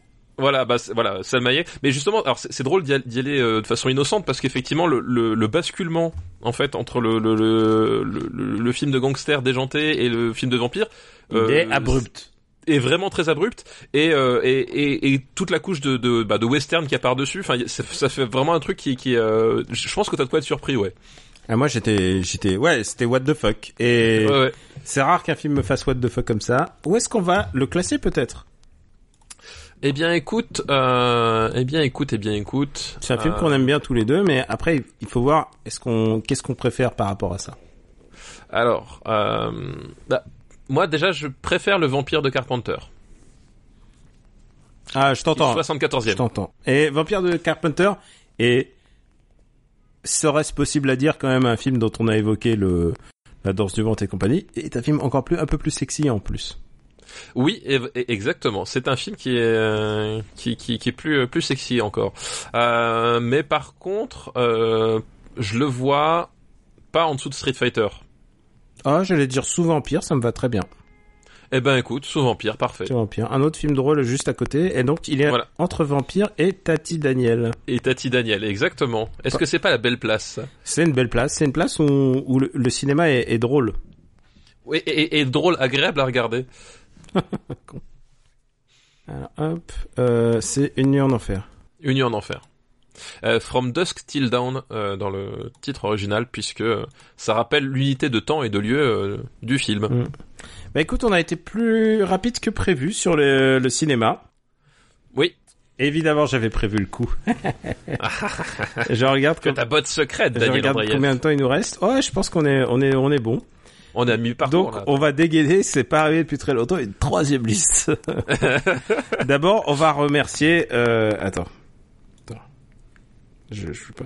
D'abord, on va remercier Julien pour sa liste.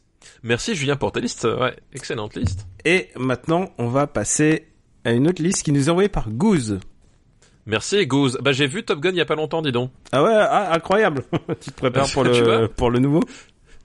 Euh, bah, je me suis repréparé, ouais, ouais, puis euh, voilà, j'ai revu Top Gun il y a pas longtemps. Eh bien, euh, c'est... Euh... C'est monté avec le cul quand même, un Top Gun. Ouais. Excuse-moi, mais c'est euh, c'est euh, c'est un film de rappelle-nous de qui pour pour voir? De Tony Scott. Bah mais alors ouais. tu, mais je, je, je m'en souvenais plus à ce point-là. C'est-à-dire qu'il y a, il y a vraiment des des plans qui sont trop superbes. C'est-à-dire qu'il y a un truc, c'est tellement travaillé que ça en devient grotesque. Et le montage, euh, c'était waouh. Ah ouais, mais Je- mais genre- tu sais c'est Tony jeune. Je pense pas que Denis consommait moins de drogue. euh. Ah ouais, mais c'est non mais ça- quand je l'ai revu, ça m'a choqué quoi. Des- moments tu comprends rien quoi. C'est Et tu sais quoi euh, Juste pour dire un mot sur la liste de Goose, c'est quelqu'un qui nous a écouté, qui a bien écouté parfois les desiderata ou les les, les choses qu'on a inceptionnées. c'est ça, les, petits indices subtils que nous euh, Que nous glissons. mettons, que Ouais. nous glissons de temps en temps. Voilà. Et le donc c'est une liste qui s'appelle Tué par le Bronx. Ah, Et le premier film de cette liste est un film de Robert De Niro. Tu sais celui qui dit euh, fuck them, fuck them. fuck them, fuck them. Et c'est quoi J'aime bien quand il le dit avec simplicité que le mec il dit non non mais vous avez le droit de dire fuck ici mais faut pas dire ça. Il fait non non fuck them. Il leur fait ouais, on a le droit, on n'est pas sur le câble, mais comme on est dimanche matin. ouais il dit il y a peut-être des enfants genre aucun enfant regarde CNN le matin dimanche. ouais, c'est c'est genre qui, qui fait qui fait ça. Bon et le premier film donc de cette liste c'est le film de Robert De Niro qui s'appelle Il était une fois le Bronx. Il était une fois le Bronx, euh, Bronx style. Bronx Tale, exactement. C'est moins, c'est moins, j'allais dire, euh, c'est moins racoleur dans sa version originelle. Voilà, ça, ça fait moins. Ah, flûte, euh, il était une fois en Amérique, ça, ça a bien plu aux gens. Vite, récupérons le truc. C'est exactement Euh, ça. Ouais, c'est exactement ce que je pense de ce titre français. hein. Euh, bah, donc, euh, il était une fois le Bronx. Donc, c'est un film euh, de mafia, de façon assez, assez surprenante. hein. Étonnant. C'est, euh, c'est quelque chose d'assez nouveau pour De Niro. C'est un terrain qu'il n'avait pas du tout, du tout exploré jusque-là dans sa filmographie. Avec la Euh, donc mafia, ça- la mafia de base italienne en plus. Voilà, il- italien. Donc, jamais vraiment, vu, jamais vu. vraiment, on est dans, bah, dans le contre-emploi, euh, la- dans la prise de risque. L'immigration, l'immigration italienne et des gangsters. Le personnage doit s'appeler. Il y a un personnage à un moment donné qui s'appelait Sony dedans. Euh, tellement c'est tellement on est sur le, le contre-emploi et le voilà le truc pas caricatural. Euh, bon, bref, oui. Ouais, on plaisante, mais mais effectivement, quand tu vois quand tu vois ce genre de film. D'ailleurs, moi, il y a un truc que j'ai trouvé bizarre quand je l'ai vu à l'époque, c'est euh, le peu de références qu'il y a. euh, Tu parles de Sony, mais à part ça, il n'y a pas beaucoup d'acteurs qu'on aurait vus avant, quoi, dans Le Parrain. Euh, oui, et, et dans euh, bah t'as t'as quand même euh, Joe, Pe- Joe Pesci, mais il a un tout petit rôle, non? t'as quand même Joe Pesci qui fait qui fait un tout petit rôle quoi. Mais tout petit euh, petit, quoi. Mais à part mais- ça, mais c'est vrai, c'est vrai que euh, à côté de De Niro, on trouve euh, Chas Palminteri, euh, que tu que tu ne vois pas, enfin qui est euh, un acteur aussi d'origine italienne. hein, Enfin, je veux dire, euh, ah bah c'est lui qui joue Sony. Euh, oui, c'est lui qui joue Sony d'ailleurs, voilà, exactement. Euh, mais c'est vrai que c'était, c'est, pas forcément une gueule que t'avais, euh, que t'avais dans les dans les films de, de gangsters euh, euh, à l'époque. Euh, Alors à l'époque, l'histoire est située, euh, l'histoire est située dans les années 60. les années 60, voilà. Euh, Chas Palminteri qu'on connaît parce que il joue le euh, le le flic super intelligent du Dual Suspect. C'est le, c'est lui qui permet à ce que la mécanique du Dual Suspect fonctionne en fait. Euh, oui, oui, c'est un peu le Deus Ex Machina de, du film. Euh, voilà. Et donc du coup, voilà. Donc on, est sur euh, sur une histoire euh, de de mafia. Donc euh, ça se passe dans les années 60. Euh, et évidemment, il y a des guerres de territoire.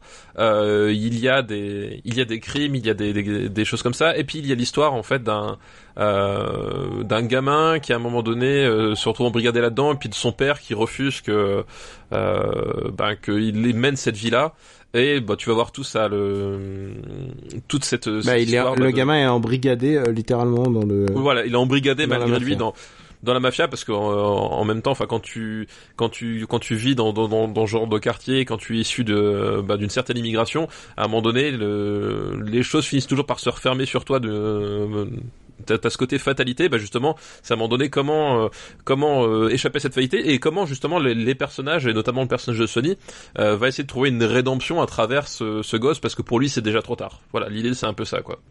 Et c'est un gamin, tu l'as pas dit, mais j'aime bien prononcer son nom, c'est un, gamin qui s'appelle Calogero. Ah oui c'est vrai. Et j'ai Euh, envie de dire, 2004 il est en duo avec action, voilà. Passy, tu vois. voilà. Euh, Et donc, euh, donc voilà. Après, du coup, on est sur quand même un, un récit de mafia euh, euh, assez classique. Euh, assez classique mafia euh, sauf que là on est sur un mafia rédemption ce qui est pas forcément le cas chez chez De Palma euh, de, oui même De Palma ou de, non j'allais dire surtout Coppola euh, ou Scorsese qui sont pas totalement dans la rédemption on va dire. C'est pas vraiment leur euh, leur credo. Euh, là on est sur voilà sur, sur une thématique plus euh, un peu plus euh, un peu plus universelle. Euh, et euh, le film alors je sais plus c'est hum, par rapport à la carte de De Niro réalisateur mais c'est euh, Il en a fait que deux hein, de films. Il a fait Ouais, euh, The Good Shepherd après. oui ah, voilà c'était ça voilà je, je me rappelle plus euh, mais c'était s'appelle s'appelle en français genre euh, Raison d'état. Raison, oui, c'est ça, exact. Ouais. Raison d'état avec euh, Matt Damon. Matt Damon. Euh, Matt Damon. Putain, euh, on est oui, trop donc bête. Ouais, à chaque fois ça marche. Euh, donc on est sur sa première réalisation et euh, bon, on, on l'a un peu dit au, au début dans le fait que De Niro est un peu dans des pantoufles. Euh, le film est un petit peu dans des pantoufles aussi. Voilà. Il souffre un peu quand même de ce un syndrome film de. un peu pépouze. Voilà, il souffre un peu de ce, Non, ce et syndrome. Il y, a- hein. il y a aussi un autre truc, c'est que c'est basé sur une pièce de théâtre. Ah oui, bah ça je savais pas, tu vois. Donc euh, ah non parce que c'est pas lui qui a signé le script ni rien. Hein, c'est euh, Ouais, alors ça, ça, ça, ça, ça, je m'en doutais un peu, Mm. mais effectivement, c'est basé sur une pièce de théâtre à la base. D'accord, ok. Ah bah oui, ça explique parfois certaines euh, certaines choses, effectivement, parce que euh, le film, voilà, on, on passe après quand même euh, une décennie assez chargée en Mm. films de, enfin une décennie ou même 20 ans de, de films de, de de gangsters qui ont qui ont quand même bien marqué, même pas le genre, le cinéma euh, de manière globale.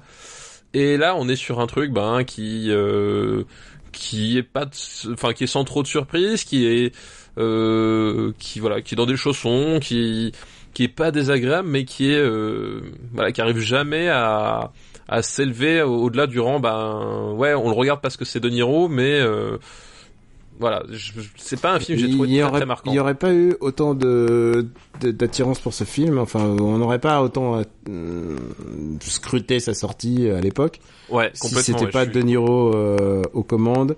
Et euh, Palminteri, euh, au... c'est lui qui signe le script en plus. Ah oui, c'est bah, possible. Ouais. Vraiment, ils ils se sont fait leur propre délire, quoi. Ils sont fait leur truc. Donc euh, ouais, c'est un film qui Un peu. Alors, on, on va réutiliser beaucoup ce terme dans les années 2010. Faut vous préparer. C'est un peu Vanity Project. ah bah c'est complètement Vanity, Vanity Project. Project, c'est produit par sa boîte, euh, par sa boîte, par la boîte de, de Niro lui elle-même. Euh, c'est, ils voulaient, ils voulaient se faire leur propre, leur propre petit kiff, quoi. Voilà, et euh, il arrive jamais justement à retrouver ben, le, euh, la flamboyance ou, euh, ou, le, ou, le, ou le génie des, des films qui avaient fait sa carrière lui en tant qu'acteur. Voilà, tu, tu vois que euh, De Niro essaie de faire quelque chose d'appliqué, mais il arrive jamais à faire plus qu'un film appliqué en fait. C'est vraiment euh, euh, c'est le film poli de mafia. Alors c'est un peu paradoxal, tu vois. C'est propre. C'est ça. C'est euh, c'est le terme, c'est propre. C'est, c'est pas élégant. C'est genre, c'est, Oui, c'est c'est ouais, conventionnel, j'ai envie de dire. C'est ça, c'est c'est exactement ça. C'est pas euh, c'est pas désagréable, mais euh, Je me souviens de la fin euh, qui était pas mal, mais voilà. C'est un peu genre, euh, c'est, c'est c'est un film euh, sur la mafia doux amer. Oui, oui, il y a. c'est bah, beaucoup moins fataliste que que le parrain, oui, quoi. bah, complètement. Bah oui, mais c'est ce que je disais dans le fait que justement là, pour le coup, euh, la la grande différence par rapport au au, au, au- film bah, de de Coppola, de Scorsese, c'est que c'est un film sur la rédemption et que la rédemption. Euh, euh, ben on va divulgacher mais la rédemption on finit par l'obtenir en fait Hmm. euh, chose chose qui est complètement refusée au personnage de Coppola et de Scorsese quoi c'est genre euh, les gars ils essayent mais en fait euh, ils, ils y arrivent pas quoi Euh, bon, où est-ce qu'on va le classer Puisqu'on va pas, on va pas s'éterniser non plus. Hein.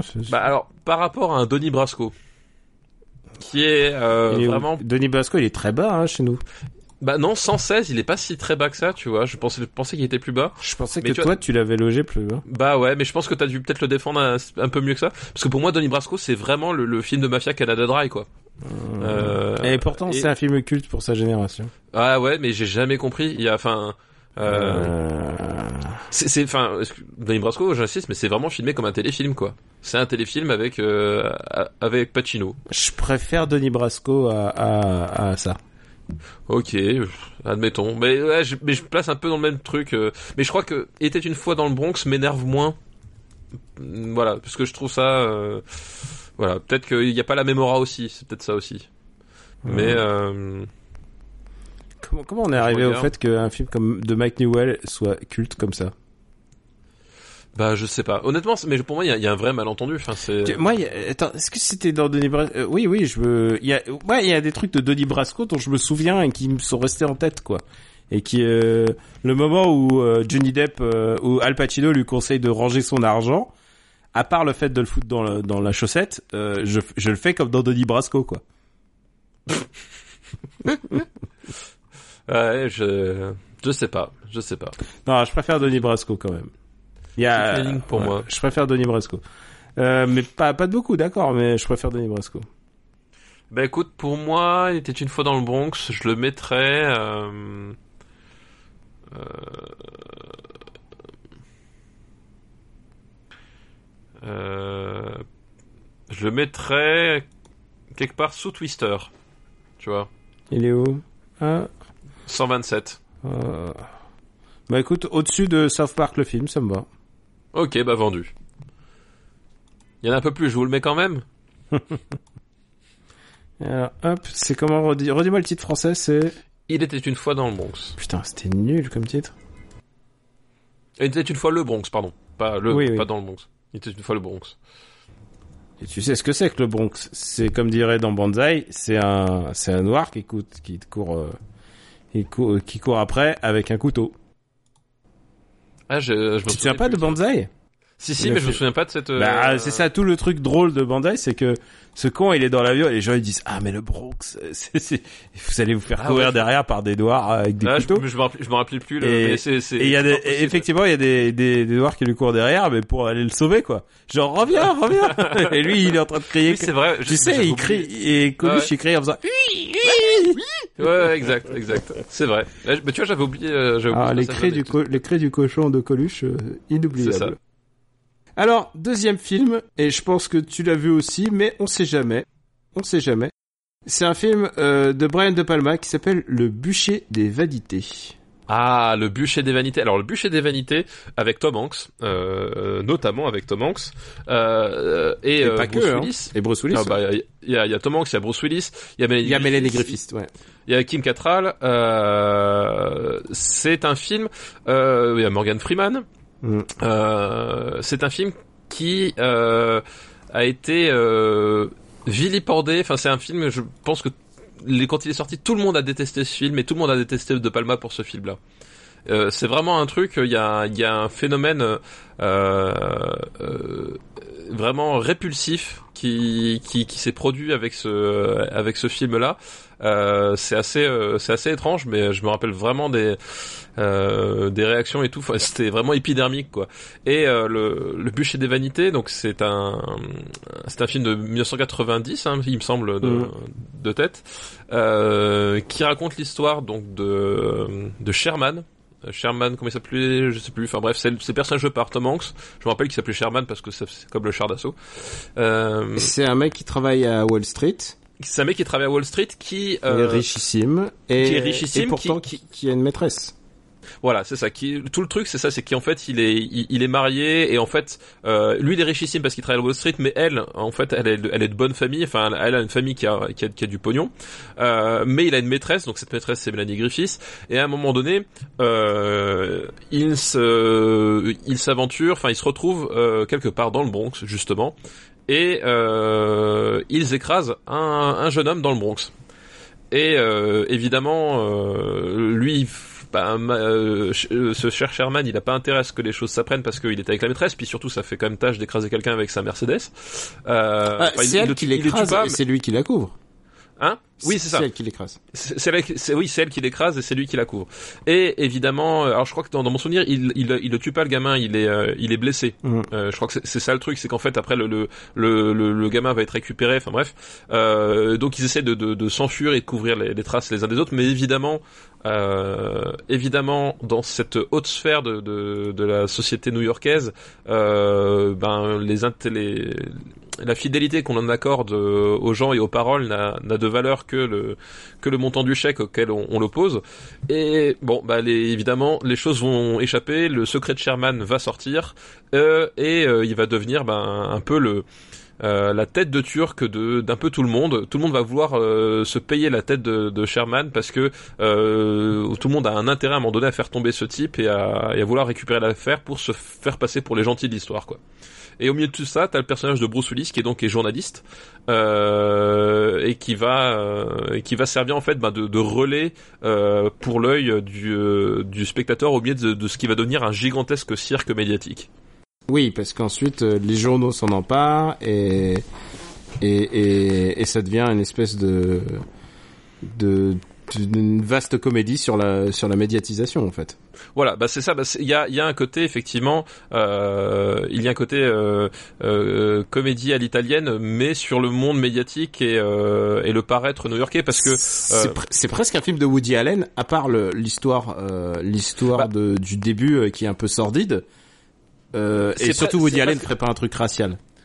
Ferait pas ferait pas un truc racial et ferait pas un film parce que le film est assez euh, euh, dans sa mise en scène en fait le film est euh, est vachement vif en fait vachement hyst- hysté- presque hystérique. Il est, il est pas mais il y a vraiment des des, des cascades d'idées de mise en scène euh, les unes derrière les autres.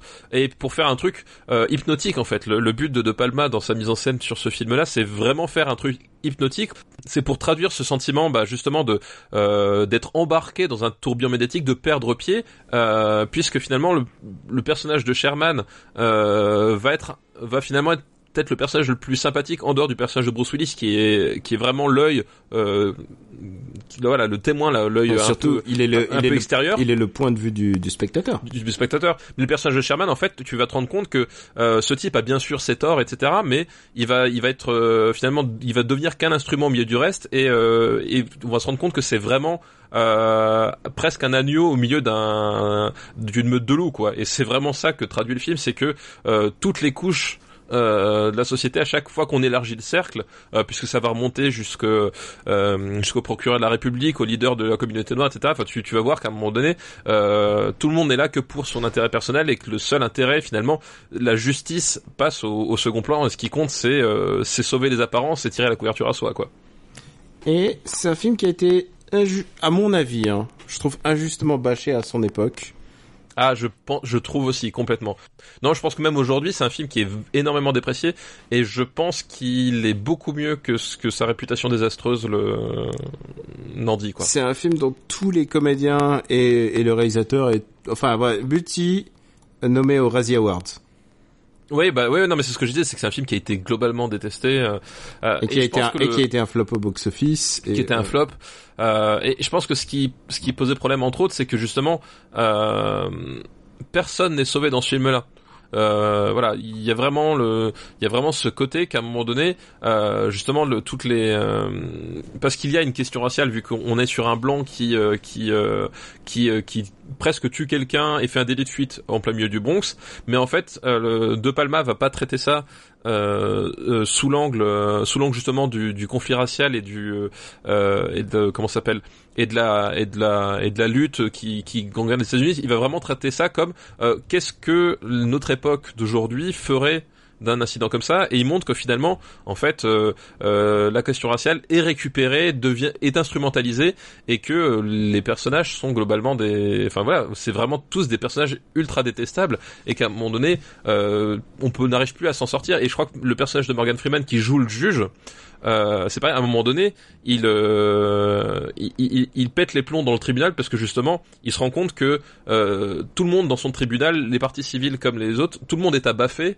et qu'à un moment donné tout le monde perd le sens de ce qui devrait se jouer dans ce tribunal quoi Et euh, mais d'ailleurs, tu sens que la présence de Morgan Freeman en tant que juge, ça permet d'ailleurs de distancier un peu le sujet euh, Oui, raciste en ouais. fait, puisque Ouais, avec un ouais. juge comme Morgan Freeman, en plus qui sait le jouer avec euh, sagesse, puisque Oui, ouais, quand tu prends ouais. Morgan Freeman, euh, tu tu tu prends location de la sagesse. Tu vois, même si ton film est pourri, tu sais que même si ton ton héroïne à la fin elle va finir en clé USB, en clé USB tu sais que t'auras Morgan Freeman qui va donner tout son toute son âme pour que les gens y croient. Exactement. Et c'est exactement ça. Euh, Et ouais, et du coup, ouais, et du coup, c'est un film qui euh, euh, qui a été, enfin, je pense qu'il y a, quelque chose qui qui qui, qui fait que ce film-là, euh, je trouve, fonctionne vraiment très bien, mais qui fait qu'il été mal reçu, c'est que justement, à un moment donné, chaque piste que tu penses euh, suivre, il va te la retourner et il, et voilà, il va, il va vraiment chercher à, à gratter, à, à emmerder le monde. Enfin, il y a vraiment un côté sale gosse en fait dans, dans ce film-là qui ressort tout le temps. Même le personnage de Bruce Willis, en fait, euh, il y a quand tu vois la façon dont il finit le film, c'est extrêmement cynique, euh, puisque c'est le type qui va réussir à faire fortune parce qu'il va publier l'histoire. Il, va, euh, il va garder l'histoire pour lui. il va garder l'histoire pour lui et il va la publier à ses fins personnelles et euh, le film se termine où, où il est ben il devient la- une nouvelle coqueluche des médias qui est millionnaire quoi et euh, voilà. Et c'est un film qui euh, qui du coup montre enfin montre et étale tout ce cynisme et qui euh, et, qui je, trouve que beaucoup de gens lui ont reproché de se complaire dedans et je trouve que c'est pas du tout le cas. Au contraire c'est que à un moment donné il montre le truc dans toute sa démesure. Parce qu'encore une fois euh, De Palma va déployer des, des des moyens de mise en scène pour vraiment donner un côté démesuré à cette histoire et euh, fait qu'à un moment donné enfin pour pour voir de la, de la validation de de ce cynisme dedans je pense que c'est vraiment être à côté de la plaque pour pour euh, voilà en voyant le film quoi C'est euh, un film qui a été écrit par euh, euh, d'après la pièce de enfin d'après le roman, c'est même un roman de Tom Wolfe. ah oui c'est vrai exact donc ouais. euh, qui est quand même un journaliste et un journaliste spéci- pas spécialisé mais c'est un mec qui a qui a lancé enfin qui a participé à à la popularisation du new journalisme comme on dit c'est-à-dire le journalisme qui s'implique celui qui sera un peu caricaturé par Gonzo pour aller vite mais c'est pas exactement ça mais oui parce que Gonzo journalisme à la base c'est des mecs qui Voilà. prennent des amphétamines et de la drogue non c'est pas que voilà mais c'est pas exactement ça c'est pour ça que je dis c'est pas exactement ça mais voilà donc donc Gonzo euh, journalisme est, né dans la drogue Voilà. voilà, voilà c'est euh, où est-ce qu'on va on le classera peut-être vas-y eh ben on va classer le bûcher des vanités euh, bon on va C'est un film que j'ai envie de revoir maintenant là. Genre si tu me dis le, Oui. si tu me dis genre revoir le bûcher des vanités, je te dirais ouais là j'ai envie de le revoir.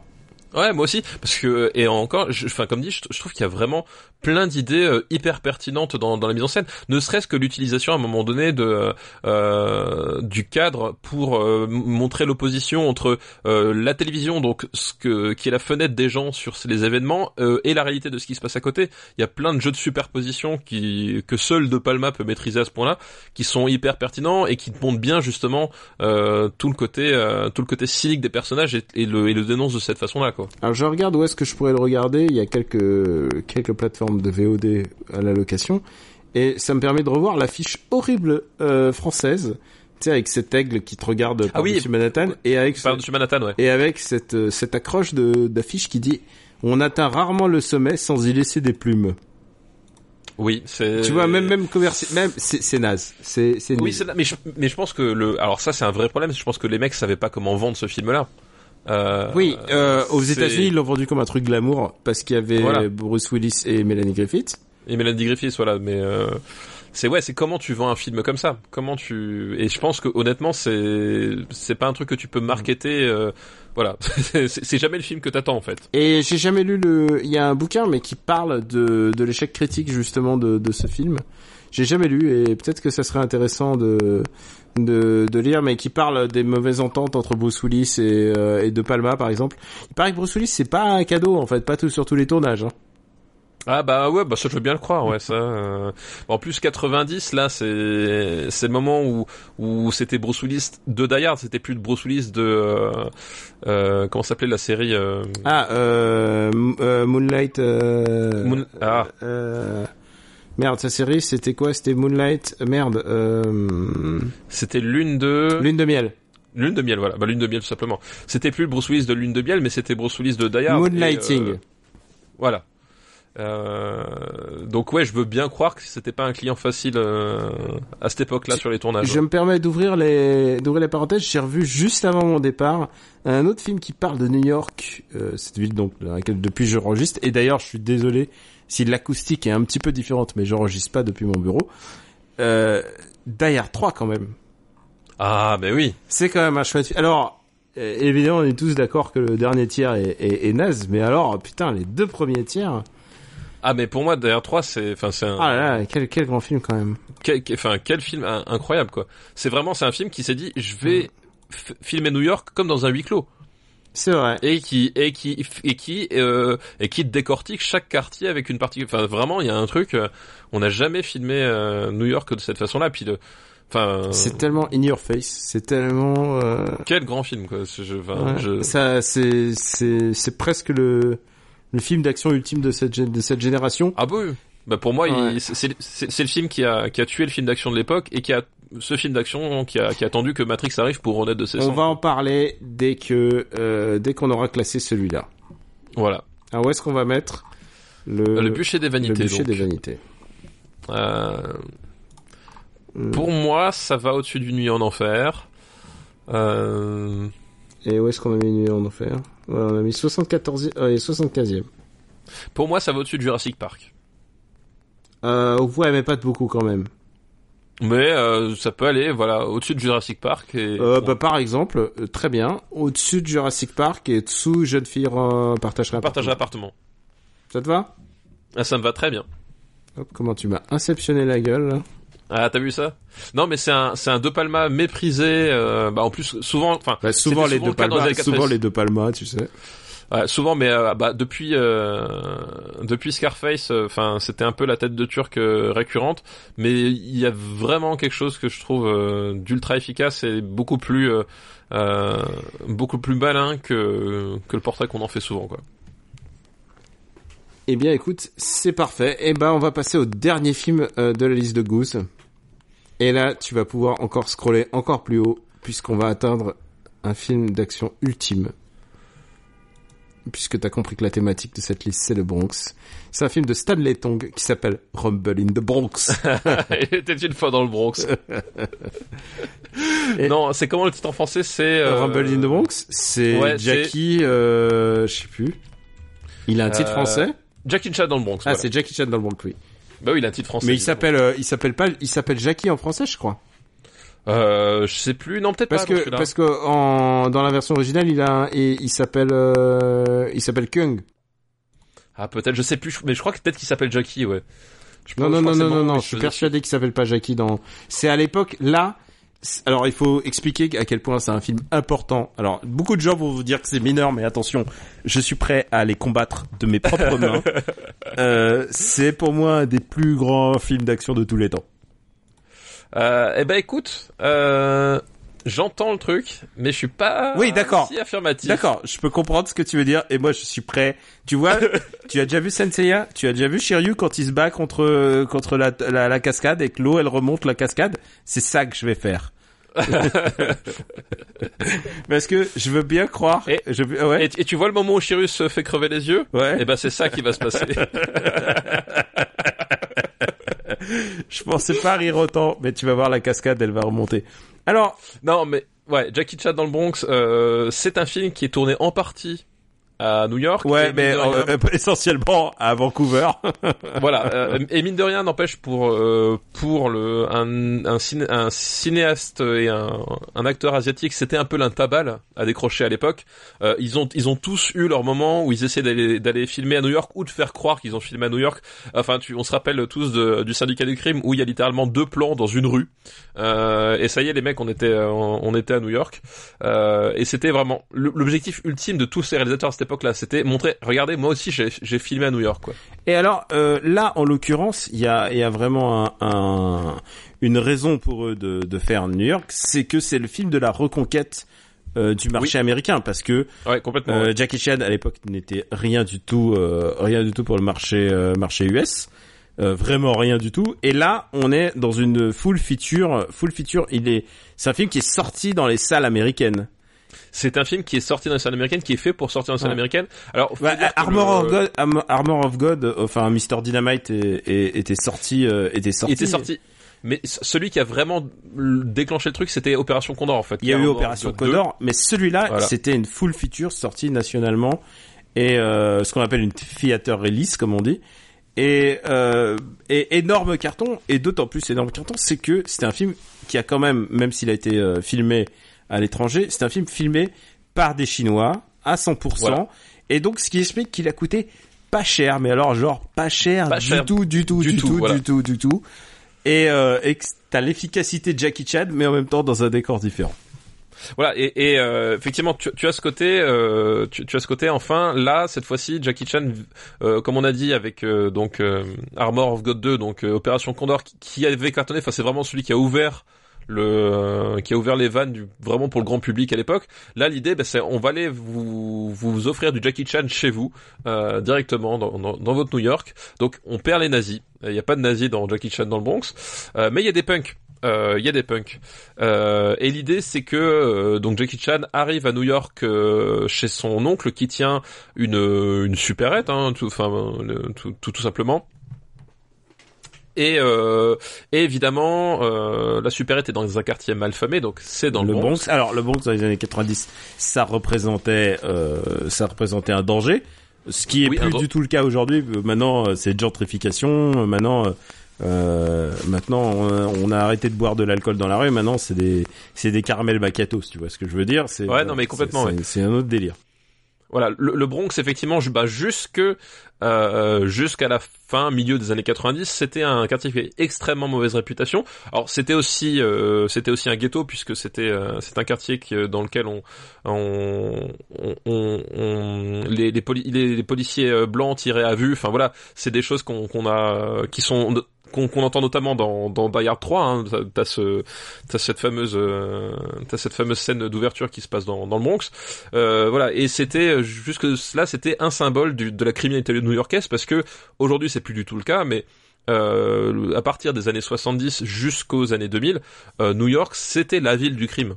Euh, voilà, c'était euh, euh, la ville du crime endémique, c'était la ville qui, qui synthétisait toutes les peurs urbaines, euh, toutes les peurs urbaines de, de, de l'Occident, quoi. Euh, même si t'avais beaucoup de films d'action, de choses comme ça qui se passaient à Los Angeles, euh, c'était les, les rues étroites et extrêmement aériennes, sombres et froides de New York qui caractérisaient l'imagerie collective de ce qu'était le, le crime urbain, quoi. Et en plus, ça montre aussi les. Alors, est-ce que c'est un soft remake ou pas d'un des classiques de Bruce Lee C'est quand même une petite famille asiatique qui est opprimée par des gens qui ne sont pas des asiatiques. Oui, c'est vrai. Et donc euh, avec un, avec un méchant qui est pas du tout, qui c'est pas du tout des, des Chinois. Enfin, c'est assez. Ça fait un peu. euh, du coup, ça fait un peu Chinese Potation en fait avant l'heure. Et il y a un truc qui est génial dans ce film, c'est que à part la première scène où il ratatine les adversaires, euh, le reste du temps, il va passer son temps à courir, à courir et à prendre la fuite. Et quand il, et enfin, j'adore ce film. Je, je- c'est irrationnel. Il va utiliser à peu près, c'est vraiment le best-of de Jackie Chan. Il va utiliser tout ce qui passe entre ses mains pour, euh, comme une arme de défense, que ça soit une échelle, que ça soit à un moment il y a un flipper, euh, que ça soit un four, un truc à micro-ondes, il va tout utiliser euh, entre ses mains pour, pour que ça devienne une arme. Et je pense que c'est euh, alors évidemment, je pense évidemment que je pense que Drunken Master 2 est beaucoup est beaucoup plus essentiel en termes martial, mais celui-là, il a mis tout ce qu'il pouvait quoi. Et à un moment, il se fait courser par des cums, euh, genre en haut de l'immeuble. Et pour Jackie Chan, il est plus judicieux. Tu sais, il est tellement en danger. Tu sais, ils sont genre 20 autour de lui, quoi. Il est plus judicieux de sauter de l'immeuble que, d'affronter 20 types. C'est un film qui n'a à la fois aucun sens et à la fois qui est délectable. Bah, il y a, y, a, y, a, y a plusieurs trucs. En fait, moi, le problème, c'est qu'il y a des scènes qui sont extraordinaires. Enfin, on a tous en tête euh, c'était cette scène euh, finale de destruction massive à grands coups de d'aéroglisseur. Enfin voilà. Euh, euh, c'est- euh, je voulais pas le dire, mais Jackie Chan affronte un aéroglisseur. voilà. Euh, c'est c'est un truc, ça pour le coup, c'est vraiment la, la touche hongkongaise dans le sens où il n'y avait que à l'époque pour avoir des idées pareilles et il n'y avait que à l'époque pour tourner cette putain de scène avec des, des, des, des vrais cascadeurs. Bah, à un moment donné, t'as Jackie Chan qui passe sous l'aéroglisseur quand même. Oui, oui, il passe, il passe, il passe vraiment sous l'aéroglisseur. il passe vraiment dessous. Et, euh, Et, et d'ailleurs, il a la jambe dans le plâtre quand il fait ça. Il a la jambe dans le plâtre, effectivement, tu, tu, tu, tu le vois dans le making of qui s'est pété la jambe et qui, et qui fait toutes ces scènes euh, avec la jambe dans le plâtre.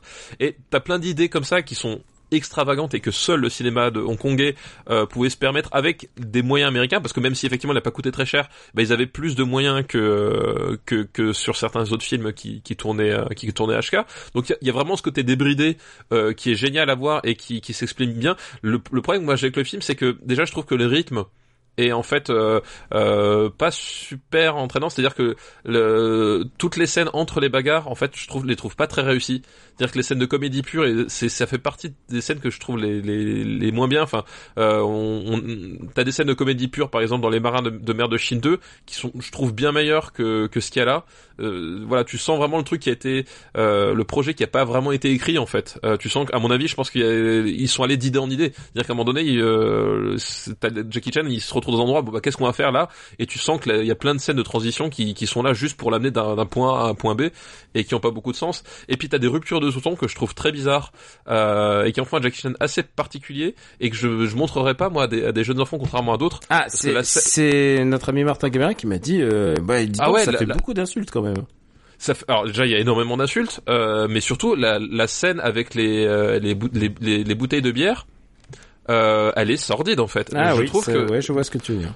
dans le traitement de, enfin dans le traitement de la scène, et en plus c'est euh, c'est vraiment gratuit, ça dure vraiment longtemps. Euh, il y a vraiment un truc, c'est- là on, on est on est presque dans le Jackie Chan euh, torture porn quoi. Il y a vraiment un truc, c'est la scène. Quand je l'ai revue, moi, euh, il y a pas Oui, longtemps elle fait un peu malaise. elle, elle- c'est vraiment une scène de malaise pur et comme le, le film, je- comme j'ai dit, le film est, est- les- le lion est pas euh, pas forcément très. voilà, tu vois qu'il y a pas beaucoup d'attention portée sur le lion entre les scènes. Le truc, c'est à un moment donné, tu t'as vraiment la scène. Moi, je l'ai subi quand je l'ai revu, ça m'avait euh, ça m'avait choqué quoi. C'est-à-dire que c'était c'était une scène qui avait rien à faire dans le film qu'on me promettait au début et qu'on me promet par la suite quoi. Tu vois ce que je veux dire? Hmm. il y a vraiment un truc, euh, c'est genre, c'est c'est c'est c'est presque un, un stock shot de d'un crime story. Enfin, tu vois, il y a vraiment un truc. Euh, et voilà, t'as plein de petits moments comme ça qui sont qui qui qui moi témoignent pour moi témoignent du film qui a été euh, pensé sur le lieu du tournage où ils sont arrivés. Ok, les mecs, on a 12 jours pour faire euh, X scènes. Comment est-ce qu'on va se démerder avec? Et voilà, il y a un côté comme ça qui qui fait que c'est à la fois un film qui qui, qui est débordant d'idées géniales. Enfin, voilà, l'aéroglisseur. Physiquement, physiquement, c'est un de ses meilleurs. Genre, il est, Euh, il est au top de son, de son art. là. Voilà, On est l'aéroglisseur. en 95, euh, il pisse. la, la poursuite avec la, la moto, la, la baston dans le, la baston justement dans le, dans, Dans le- la supérette. Dans la supérette, voilà, où il utilise tout, effectivement tout ce qui lui porte euh, à part, euh, non, tout ce ça c'est après, c'est la scène, euh, c'est une... dans le billard. Dans le billard, euh, dans le billard voilà. Donc mais il y a, y a un truc c'est euh, voilà j'ai c'est un film que j'ai du mal à, à revoir euh, aujourd'hui pour euh, parce que je trouve que c'est un film qui avance laborieusement en fait qui qui a une narration qui est vraiment laborieuse. Et euh, je trouve que du coup les enfin le personnage de Jackie euh, c'est plus un pantin qu'un vrai personnage en fait. Eh, alors, il y a, a et vraiment- c'est important, qui est ouf, parce que la première scène qui, la première scène qu'il a, juste pour montrer, c'est ça qui est j'aime bien, et que quand narrativement t'as pas besoin de raconter plus les choses, c'est il voit un mannequin de bois, et là tu le vois en train de défoncer le mannequin de bois, et tu fais Oui, ah oui. putain mais quelle scène quoi. C'est c'est Ah, mais c'est- pour moi c'est un parallèle avec les scènes euh, de Bruce Lee qui fait des qui fait de la muscu sur la terrasse quoi. Ah Oui, non, mais mais il y, a- il y a de ça. Mais ouais, il y a, il y a un truc. euh, c'est un film qui, est, euh, tu vois, moi je, je, je préfère Police Story 3. Ah non. Euh, Je préfère Police euh, Story 3, mais dans la mesure où Police Story 3 est un meilleur, des meilleurs films de l'univers. Celui-là, on est dans les deuxièmes meilleurs films de l'univers. Voilà, pour moi, c'est, enfin voilà, c'est c'est un film que que que j'aime bien parce que, enfin, il y a des propositions dedans de martial et de cinéma qui qui sont extraordinaires, mais euh, il y a voilà, il y a un- il y a vraiment un truc quand je l'ai revu, euh, ces défauts m'ont- un peu sauté au visage et comme dit, c'est pas un film que qu'en fait que- qui est, qui est très très drôle au final. Je trouve que euh, justement un Opération Condor euh, qui est vraiment plus débile euh, il y a est plus drôle en fait. Tu vois enfin si tu le prends comme une comédie Opération Condor me fait plus rire. Enfin c'est- c'est con mais le, la, la scène avec les ventilateurs euh, voilà. C'est c'est c'est de l'humour complètement débile mais et, et là là il, il, est il est plus dans la démonstration. Et comme dit il y a ce côté un peu pantin euh, qui qui moi me gêne un petit peu en regardant euh, Jackie Chan dans le Bronx quoi. Et c'est un des, des derniers films de Anita Mui, en plus. Ah c'est vrai c'est un de ses derniers ah ouais bah ouais, enfin, je, c'est 95 et elle meurt en 2000 et quelques. ah ouais, bah, Ah, ouais, la pauvre, elle est morte à 40 ans. Très grande, très grande actrice de, de, des films de Jackie Chan avec, euh, bah aussi Françoise Whip, qu'on voit aussi dans le, dans le film. oui c'est vrai ouais tout à fait ouais. J'adore Francis, euh, Françoise Whip. C'est vrai, c'est vrai qu'il y a Anita oui, j'avais oublié, mais c'est tout à fait, ouais, tout à fait, elle joue dedans, ouais. C'est vrai. Alors, je, je l'admets, la narration dans ce film est un petit peu pâteau. Alors, et, et je pense que tu vas surprendre tout notre public. La narration dans un film de Jackie Chan est un petit peu naze. C'est-à-dire, entre les scènes de combat, c'est bof. Encore peut-être t'as vu la version euh, euh, américaine, parce que la version américaine, il y a genre, il y a genre 10 à 15 minutes en bois. En moins, ouais. Ouais. Mais euh, mais non, mais il y, en a d'autres où c'est moins l'intérêt, mais tu crois plus au personnage. Tu vois ce que je veux mais, dire? en- mais sorti de ça, c'est un des meilleurs films de l'univers. je pense que, voilà, si un jour tu veux voir du Jackie Chan, machin, du genre, si tu veux te voir un bon Jackie Chan, maintenant, si tu tombes là-dessus, c'est vraiment de la bonne cam. Genre, et, et c'est Oui, un film, mais- c'est un film sur lequel, à l'époque, même les, les Jackie, les Jackie Chanistes, fans, hardcore, disaient, ah, bof, c'est moins bien parce qu'il est plus en Chine et, et tatati, tatata. Aujourd'hui, ça, à ce niveau-là, c'est pour moi, c'est comme Dangerous pour Michael Jackson. C'est-à-dire, ok, Dangerous c'était moins bien, mais Dangerous ça reste quand même un putain d'album. Non, mais mais comme dit, par contre, c'est pas un Jackie Chan et ça je le dis pour euh, c'est pas un Jackie Chan que je recommanderais à montrer à des gamins quoi. Ah ben non, non, non. Mais euh, je pense que Euh, je, je pense parce que, que Polystory, ouais, Polystory, je sais pas. Euh, ah, Poly, ah, Polystory déjà euh, a, a une narration euh, chinoise qui est vraiment particulière aussi, qui mais euh, voilà, tu, je- à, à choisir, je, euh, je, je préférerais pour, pour des gamins, je conseillerais plutôt en opération commando, même un, un marin des mers de Chine en fait, euh, qui est plus du, dans le côté aventure, tout ça. Enfin, il y a un côté euh, plus euh, plus rigolo que que là, qui, qui- où le film est est bizarre quoi. Alors, on a Polystory 3 dans la liste qui est 28ème, donc euh, Polystory 3 du même réalisateur. Du même réalisateur, tout à fait. ouais. Ouais. Donc euh, quand même, on peut dire que c'est quelqu'un qui a habitué à toucher le génie de ses doigts. Euh, et je pense que chaque chose dans ce film est géniale. hein, genre. Mais pour moi déjà, ça, ça va en dessous de Polystory 3. Non, bien sûr, mais euh, ça veut dire qu'il y, a une- il y a une place au-dessous de Polystory 3. Et euh, non, vas-y, où tu veux le mettre? Euh, Ouais, j'ai- une je barrière- sais que ça compte pour. J'ai une barrière psychologique, mais vas-y, je suis, je suis totalement ouvert à la blague. Pour moi, je- la, la cascade est en train de remonter. Euh, la cascade en monter. Alors moi, ce que je suis prêt à t'accorder, Non, dis-moi, dis-moi. ce serait pas ma barrière. Euh, moi, je dirais en dessous de Jackie Brown, Au-dessus du Usual Suspect. au-dessus du Usual Suspect. Euh, tu sais quoi? Je pense que je mettrais Usual Suspect au-dessus quand même, mais au-dessus de la Ouais. Cité de la Peur. Eh ben vendu, parfait. T'as vu comment, vois, je- t'as comme vu comment il suffit de simplement se mettre Hein d'accord et, et, non mais et quand, on, quoi quand on comprend l'autre, quand on comprend l'autre, tu vois. Et en plus, ça fait quand même une espèce de trinité. Rumble in the Bronx, la Cité de la Peur, encore un film de ville, et Ghost Dog, encore un film de ville.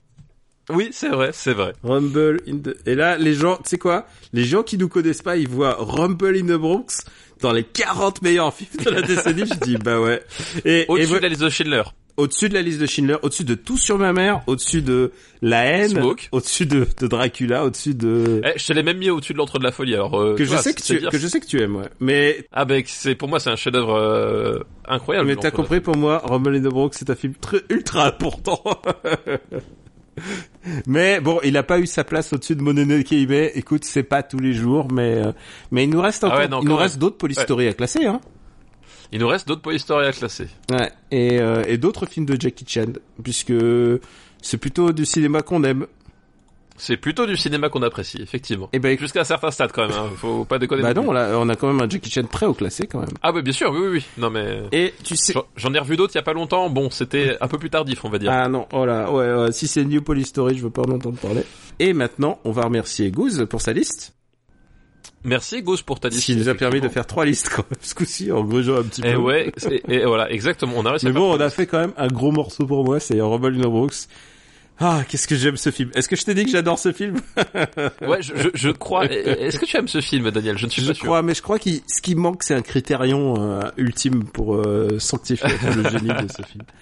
Il me reste plus que 12% de batterie, donc on va passer au, à Taroko. Alors, est-ce que euh, les, les Américains n'ont pas quelque chose qu'on pourrait qualifier de prise de courant, en fait? Ah si si, mais par contre, il faudrait que je, je déplace un peu mon installation, mais c'est possible. Mais c'est pas pour mettre la pression, mais 12%, je pourrais faire jusqu'à la fin de l'émission, je pense. Ah bah voilà, parfait. Vas-y. Euh, du coup, euh, donc dans mes euh, dans mes recommandations, euh, j'aurais pu vous parler euh, de euh, encore une fois de Fire Emblem euh, Free Houses, mais on va vraiment faire un épisode spécial dessus. Je pense que là, ça Ouais. mérite au-delà de la reco.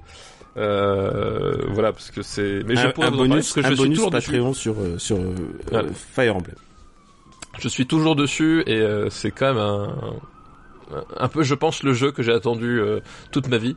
Euh, mais sinon, du coup, je vais vous parler de la euh, série que je suis en train de regarder en ce moment, euh, qui s'appelle Dans leur regard, euh, When They See Us. Mhm. Euh, c'est une série donc euh, Netflix.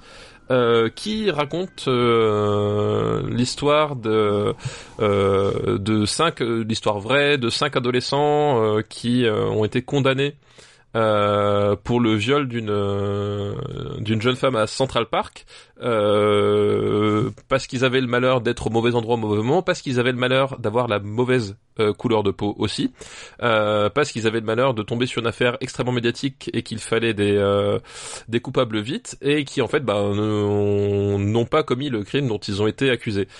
Et euh, donc c'est une série qui avec un sujet qui est pas forcément très léger. Après euh, Jackie Chan dans le Bronx, si tu veux, on change un petit peu d'atmosphère, même si on reste à New York, tu vois. Mhm. Euh, je, je reste sur le sur le créneau. Euh, et euh, c'est une série. Alors j'ai un reproche à faire. Je vais commencer par le reproche, c'est que la direction de la photo, euh, je sais pas ce qu'il a le mec, mais il aime beaucoup filmer en contre-jour. Et euh, il y a des moments c'est un peu agaçant. Genre t'as des halos partout euh, dans le dans, dans le champ. Mais au-delà de ça, euh, c'est une chronique qui, que j'ai trouvé assez assez touchante. Euh, bah, de, dans ce que ça dit des personnages et surtout dans ce que ça dit euh, euh, de l'époque. Euh, Il y a d'ailleurs euh, un épisode qui commence par tout un segment sur la réaction de Donald Trump à l'époque. Euh, et tu vois que globalement, euh, bah c'était pas, c'est pas devenu un connard du jour au lendemain. Il a toujours été un, sale type, euh, quelle que soit, quelle que soit l'époque. Et tu vois vraiment la façon dont, bah, dont ces, ces jeunes se retrouvent, ben, broyés par, par, par le système, par, par- tu, tu vois vraiment que les échappatoires, ben, ils en avaient, ils en avaient pas. Et tu vois, bah, aussi, c'est-à-dire que euh, la série ne fait pas que, ne... au début, moi, je pense que c'est que ça va être une série judiciaire, tu vois, comme il y en a beaucoup. C'est-à-dire que on les voit, on, on suit l'enquête, on suit le procès et on est là. En fait, non, la, ça c'est qu'une partie. C'est-à-dire qu'on est vraiment sur une sur une euh, une ligne temporelle beaucoup plus longue que ça et on s'attache, ben donc au côté judiciaire, au, à la façon dont, dont euh, l'affaire a, a été montée, comment est-ce qu'ils ils en sont venus là où est-ce qu'ils en étaient. Puis tu vois aussi les conséquences en fait de, de tout ça et vraiment tu tu tu tu rentres dans dans, dans cette intimité euh, et euh, et donc t'as t'as du pathos évidemment as- je trouve que t'as la juste dose c'est-à-dire que t'arrives toujours à, à rester euh, euh, à rester attaché aux personnages euh, qui sont vraiment bien interprétés qui sont vraiment très touchants Euh, dans le casting on retrouve John Leguizamo euh, mine de rien dont on avait déjà parlé euh, Il y a pas déjà si parlé ensemble longtemps. il y a pas si longtemps John Leguizamo euh, mais tu retrouves surtout Michael K Williams euh, Ah, cool. Michael Michael K. Williams, donc qui est évidemment Omar euh, de The Wire, euh, qui est un acteur, euh, doit-on dire exceptionnel? Je pense qu'on peut dire que c'est un acteur Voilà, je exceptionnel. pense qu'on peut on peut dire sans sans honte que c'est un grand grand grand acteur.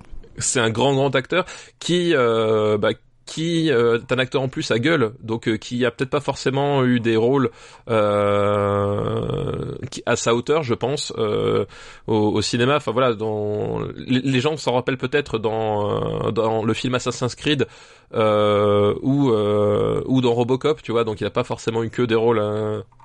Euh, de pointe malheureusement ou même dans le remake des SOS Fantômes il joue aussi dedans. Euh, mais c'est un acteur génial et du coup euh, dans les séries c'est un- c'est quelqu'un qui, qui est utilisé pour son talent et qu'on retrouve qu'on retrouve là et ça fait extrêmement plaisir.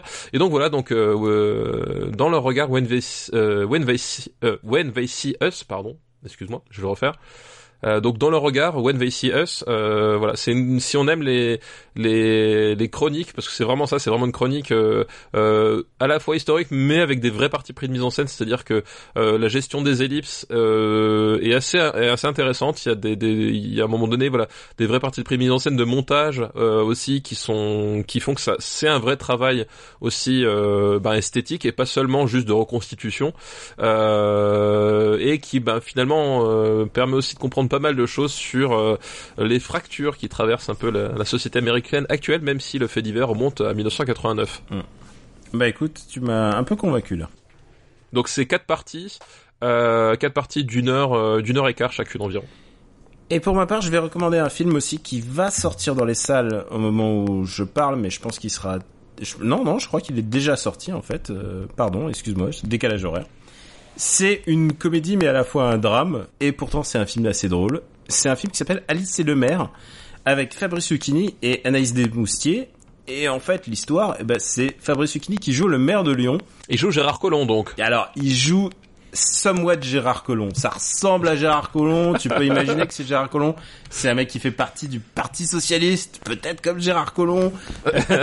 le Parti Socialiste qui est vraiment nommé et en plus, tu vois, en plus les les universités d'été, donc tu te dis ah tu tu sens un peu la proximité. Ils ont pas fait tu sais comme dans les les les trucs euh, contemporains, ils ont essayé de faire un une équivalent genre le Parti démocrate euh, chrétien, tu vois un truc qui Oui, oui, ressemble. ouais, ouais, non, ils ont fait. Parti socialiste, ils ont fait vraiment les ils ont Bon, en même temps, je pense qu'il y a plus suffisamment de monde au Parti Socialiste pour porter plainte pour utilisation frauduleuse du nom, tu vois. Donc, euh, Ah non, je pense plus. Et euh, et du coup, bah c'est le maire, euh, donc Fabrice Lucchini, qui va mal et il est il est un peu euh, au bout du rouleau et euh, pour se sentir réinvesti euh, et pour se pour se un peu de donner des ailes, il va embaucher une euh, une jeune une jeune philosophe enfin une prof prof de philo jeune philosophe si je me souviens et du coup ils vont commencer à dialoguer sur les idées en fait parce que c'est surtout ça dont euh, manque en fait le le Parti Socialiste, non, oui, bah en tout oui. cas lui, en tout, en tout cas maire de Lyon, il manque d'idées, il est à bout de souffle. Et, euh, et de cette espèce, il va naître une espèce de, de complicité entre les deux. Et évidemment, elle, c'est assez rigolo parce que tout d'un coup, son bureau va grossir et du coup, toutes les rivalités de la mairie vont lui tomber sur la gueule. Toutes les, elle va se faire mal voir. euh, lui, il va, il va passer pour pour un, pour un gaga. Et, et bah c'est en fait, j'aime bien, en fait, j'aime bien ce film parce que Fabrice Lucchini est assez bien canalisé et il est assez canalisé et en même temps, il peut faire du Fabrice Lucchini.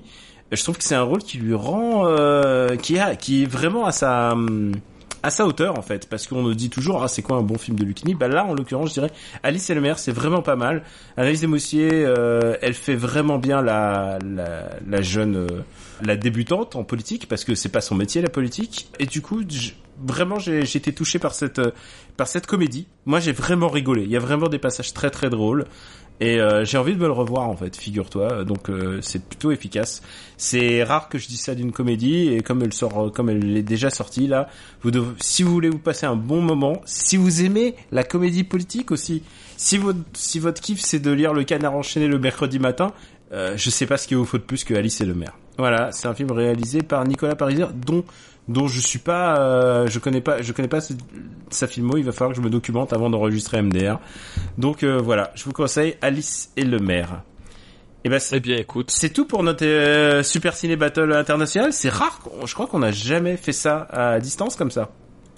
Non, je sais, c'est, en, en tout cas, Super Ciné Battle, le plus loin qu'on était, moi, c'était, un- c'était la Croatie, tu vois. Oui, on a fait Croatie de- et on a fait la Croatie. C'est bien la preuve que euh, on recule devant rien pour vous apporter votre fixe de Super Ciné Battle. J'ai été très touché par le fait qu'il y ait des gens qui nous ont dit. Euh, bah, on a eu un auditeur qui a écouté Super Ciné Battle pendant le marathon de Berlin. Oui, j'ai entendu ça, c'était, moi, euh, ouais, ça m'émeut parce que putain, c'est quand même euh, quatre, plus de 5 heures de course, quoi. Oh ouais, non mais in- incroyable. Enfin, je- genre, je, euh, chapeau bas, Je quoi, suis c'est vraiment un truc. Surtout que moi, j'aimerais bien courir le marathon si je pouvais respirer en ville. Et euh, Oui. tu vois, à ce détail, à ce détail près, je pourrais courir, je pourrais essayer de tenter un marathon, mais voilà. Ah non, moi, moi, la course d'endurance, c'est. Non, moi j'adore enfin, l'endurance, mais par contre, pas je possible, vais pas moi, vite. Et surtout, bah, bah, la ville, euh, la ville me tue. La ville met kryptonite. C'est pour ça qu'il faut que je vienne vivre chez toi, Loulou. Ah bah exactement. T'as bien une Chez moi, chambre t'as pas ce genre de problème. Est-ce que t'as une place pour que je fasse un bureau chez toi? Ah bah, euh, bah, tu crois que j'enregistre où là? Dans ton Dans un bureau. voilà. Bah écoute, j'arrive. Euh, on vous remercie de votre fidélité, ça nous touche beaucoup. On est disponible sur supercinébattle.fr où euh, je publie la master list régulièrement. J'ai pas fait pour le au moment de, de l'enregistrement de cet épisode. Je suis désolé, j'ai oublié ce petit détail, mais je vais essayer de me rattraper. Stéphane Boulet, où est-ce qu'on peut te retrouver? Eh ben écoute, on peut me retrouver ben euh, déjà sur euh, Twitter @gkplugitbaby euh, dans les colonnes de Gamecult. Alors euh, a priori pour l'instant j'aurai rien de nouveau, mais si jamais vous voulez voir le, le test du dernier NBA 2K, c'est c'est moi qui l'ai fait. Comme diraient les jeunes. On peut me retrouver en librairie, vu qu'il y y a mon livre, euh, l'œuvre de John Carpenter, Les Masques du Maître de l'horreur. Euh, il n'est pas impossible, mais je peux pas vous le confirmer, mais je vous le, je tease un peu. Il n'est pas impossible qu'il y ait des euh, séances de dédicaces qui, euh, vont avoir lieu euh, dans la région Rhône-Alpes. Euh, Dans les prochains euh, prochains jours, prochaines semaines, Euh, je suis en train de, de régler ça avec un autre auteur, un autre écrivain. Pareil, comme je, je, ne, je, ne, sais pas encore exactement comment, enfin c'est pas encore confirmé, mais c'est en bonne voie. Mais on va on va faire des, on va essayer de faire une des dates, peut-être une tournée, je ne sais pas, de, de dédicaces euh, dans la région Rhône-Alpes. Donc euh, si vous voulez avoir plus de détails, ben ce sera sur Twitter ou bien on le relayera par le par le compte officiel Super Ciné Battle. Voilà, à peu près l'actu du moment. Et pour ma part, euh, bah, Caméra Boutique sur Twitter et puis bah, suivez. Euh, en ce moment, je, je poste plutôt sur Instagram en fait. Et euh, peut-être bientôt des quelques articles à venir. En tout cas, euh, bah voilà, Super City Battle, After Eight et BD sans modération qui devrait être bouclé à l'heure où vous écoutez. Donc euh, il devrait être euh, publié la même semaine où vous écoutez cet épisode. Donc un nouvel épisode de BD sans modération. Euh, soyez patients, on a une très très très très chouette interview et, et on est euh, on est très très emballé à l'idée de vous le proposer. Et aussi ton, ta chaîne Twitch, tu, Ah, tu n'en parles jamais. C'est mais- vrai, j'en parle pas, mais en fait je Eh devrais. ben oui, tu, tu, tu devrais, tu devrais. Twitch.tv slash Camerobotics ou je Twitch en ce moment, je Twitch plutôt les rues de New York. Mais euh, mais ça fait du walk and talk assez rigolo puisque je décris un peu euh, mon expérience et- de la ville et puis les trucs un peu rigolos. Mais en général, je Twitch des jeux vidéo et je Twitch euh, pas mal de bah les nouveautés euh, les nouveautés du moment. J'ai fait Astral Chain. Euh, je Twitch toujours du Sekiro parce que Sekiro est un jeu formidable et que je Oui. peux y revenir Oui. tout le temps tellement c'est bien. Euh, Oui. D'ailleurs, il y, a- y a eu, ils ont teasé la- l'arrivée d'un prochain contenu euh, supplémentaire. ne me ne me euh, ne Est-ce qu'on va replonger face à de nouveaux Ah, boss mais moi je Hein j'y revais les, les deux pieds joints. Euh, en tout cas voilà voilà pour pour l'essentiel de nos actualités. Merci encore de rester fidèle à Super Ciné Battle. Donc l'épisode prochain, l'épisode 92 sans doute la fin de saison pour les années 90. On ira on ça. ira passer pas mal de temps mine de rien. On y aura passé pas mal de temps dans ces années euh, qui ont beaucoup compté quand qui même. ont beaucoup compté et où on a enfin dépassé le nombre euh, le nombre de 200 films quand même C'est vrai, j'ai même pas fait gaffe. Ouais, mais oui. ouais, on est, euh, on est, on est assez élevé là dans les chiffres. Et ben on vous remercie beaucoup et on vous dit, en tout cas on vous embrasse et on vous dit à très très très bientôt. Merci à tous. Ciao, ciao.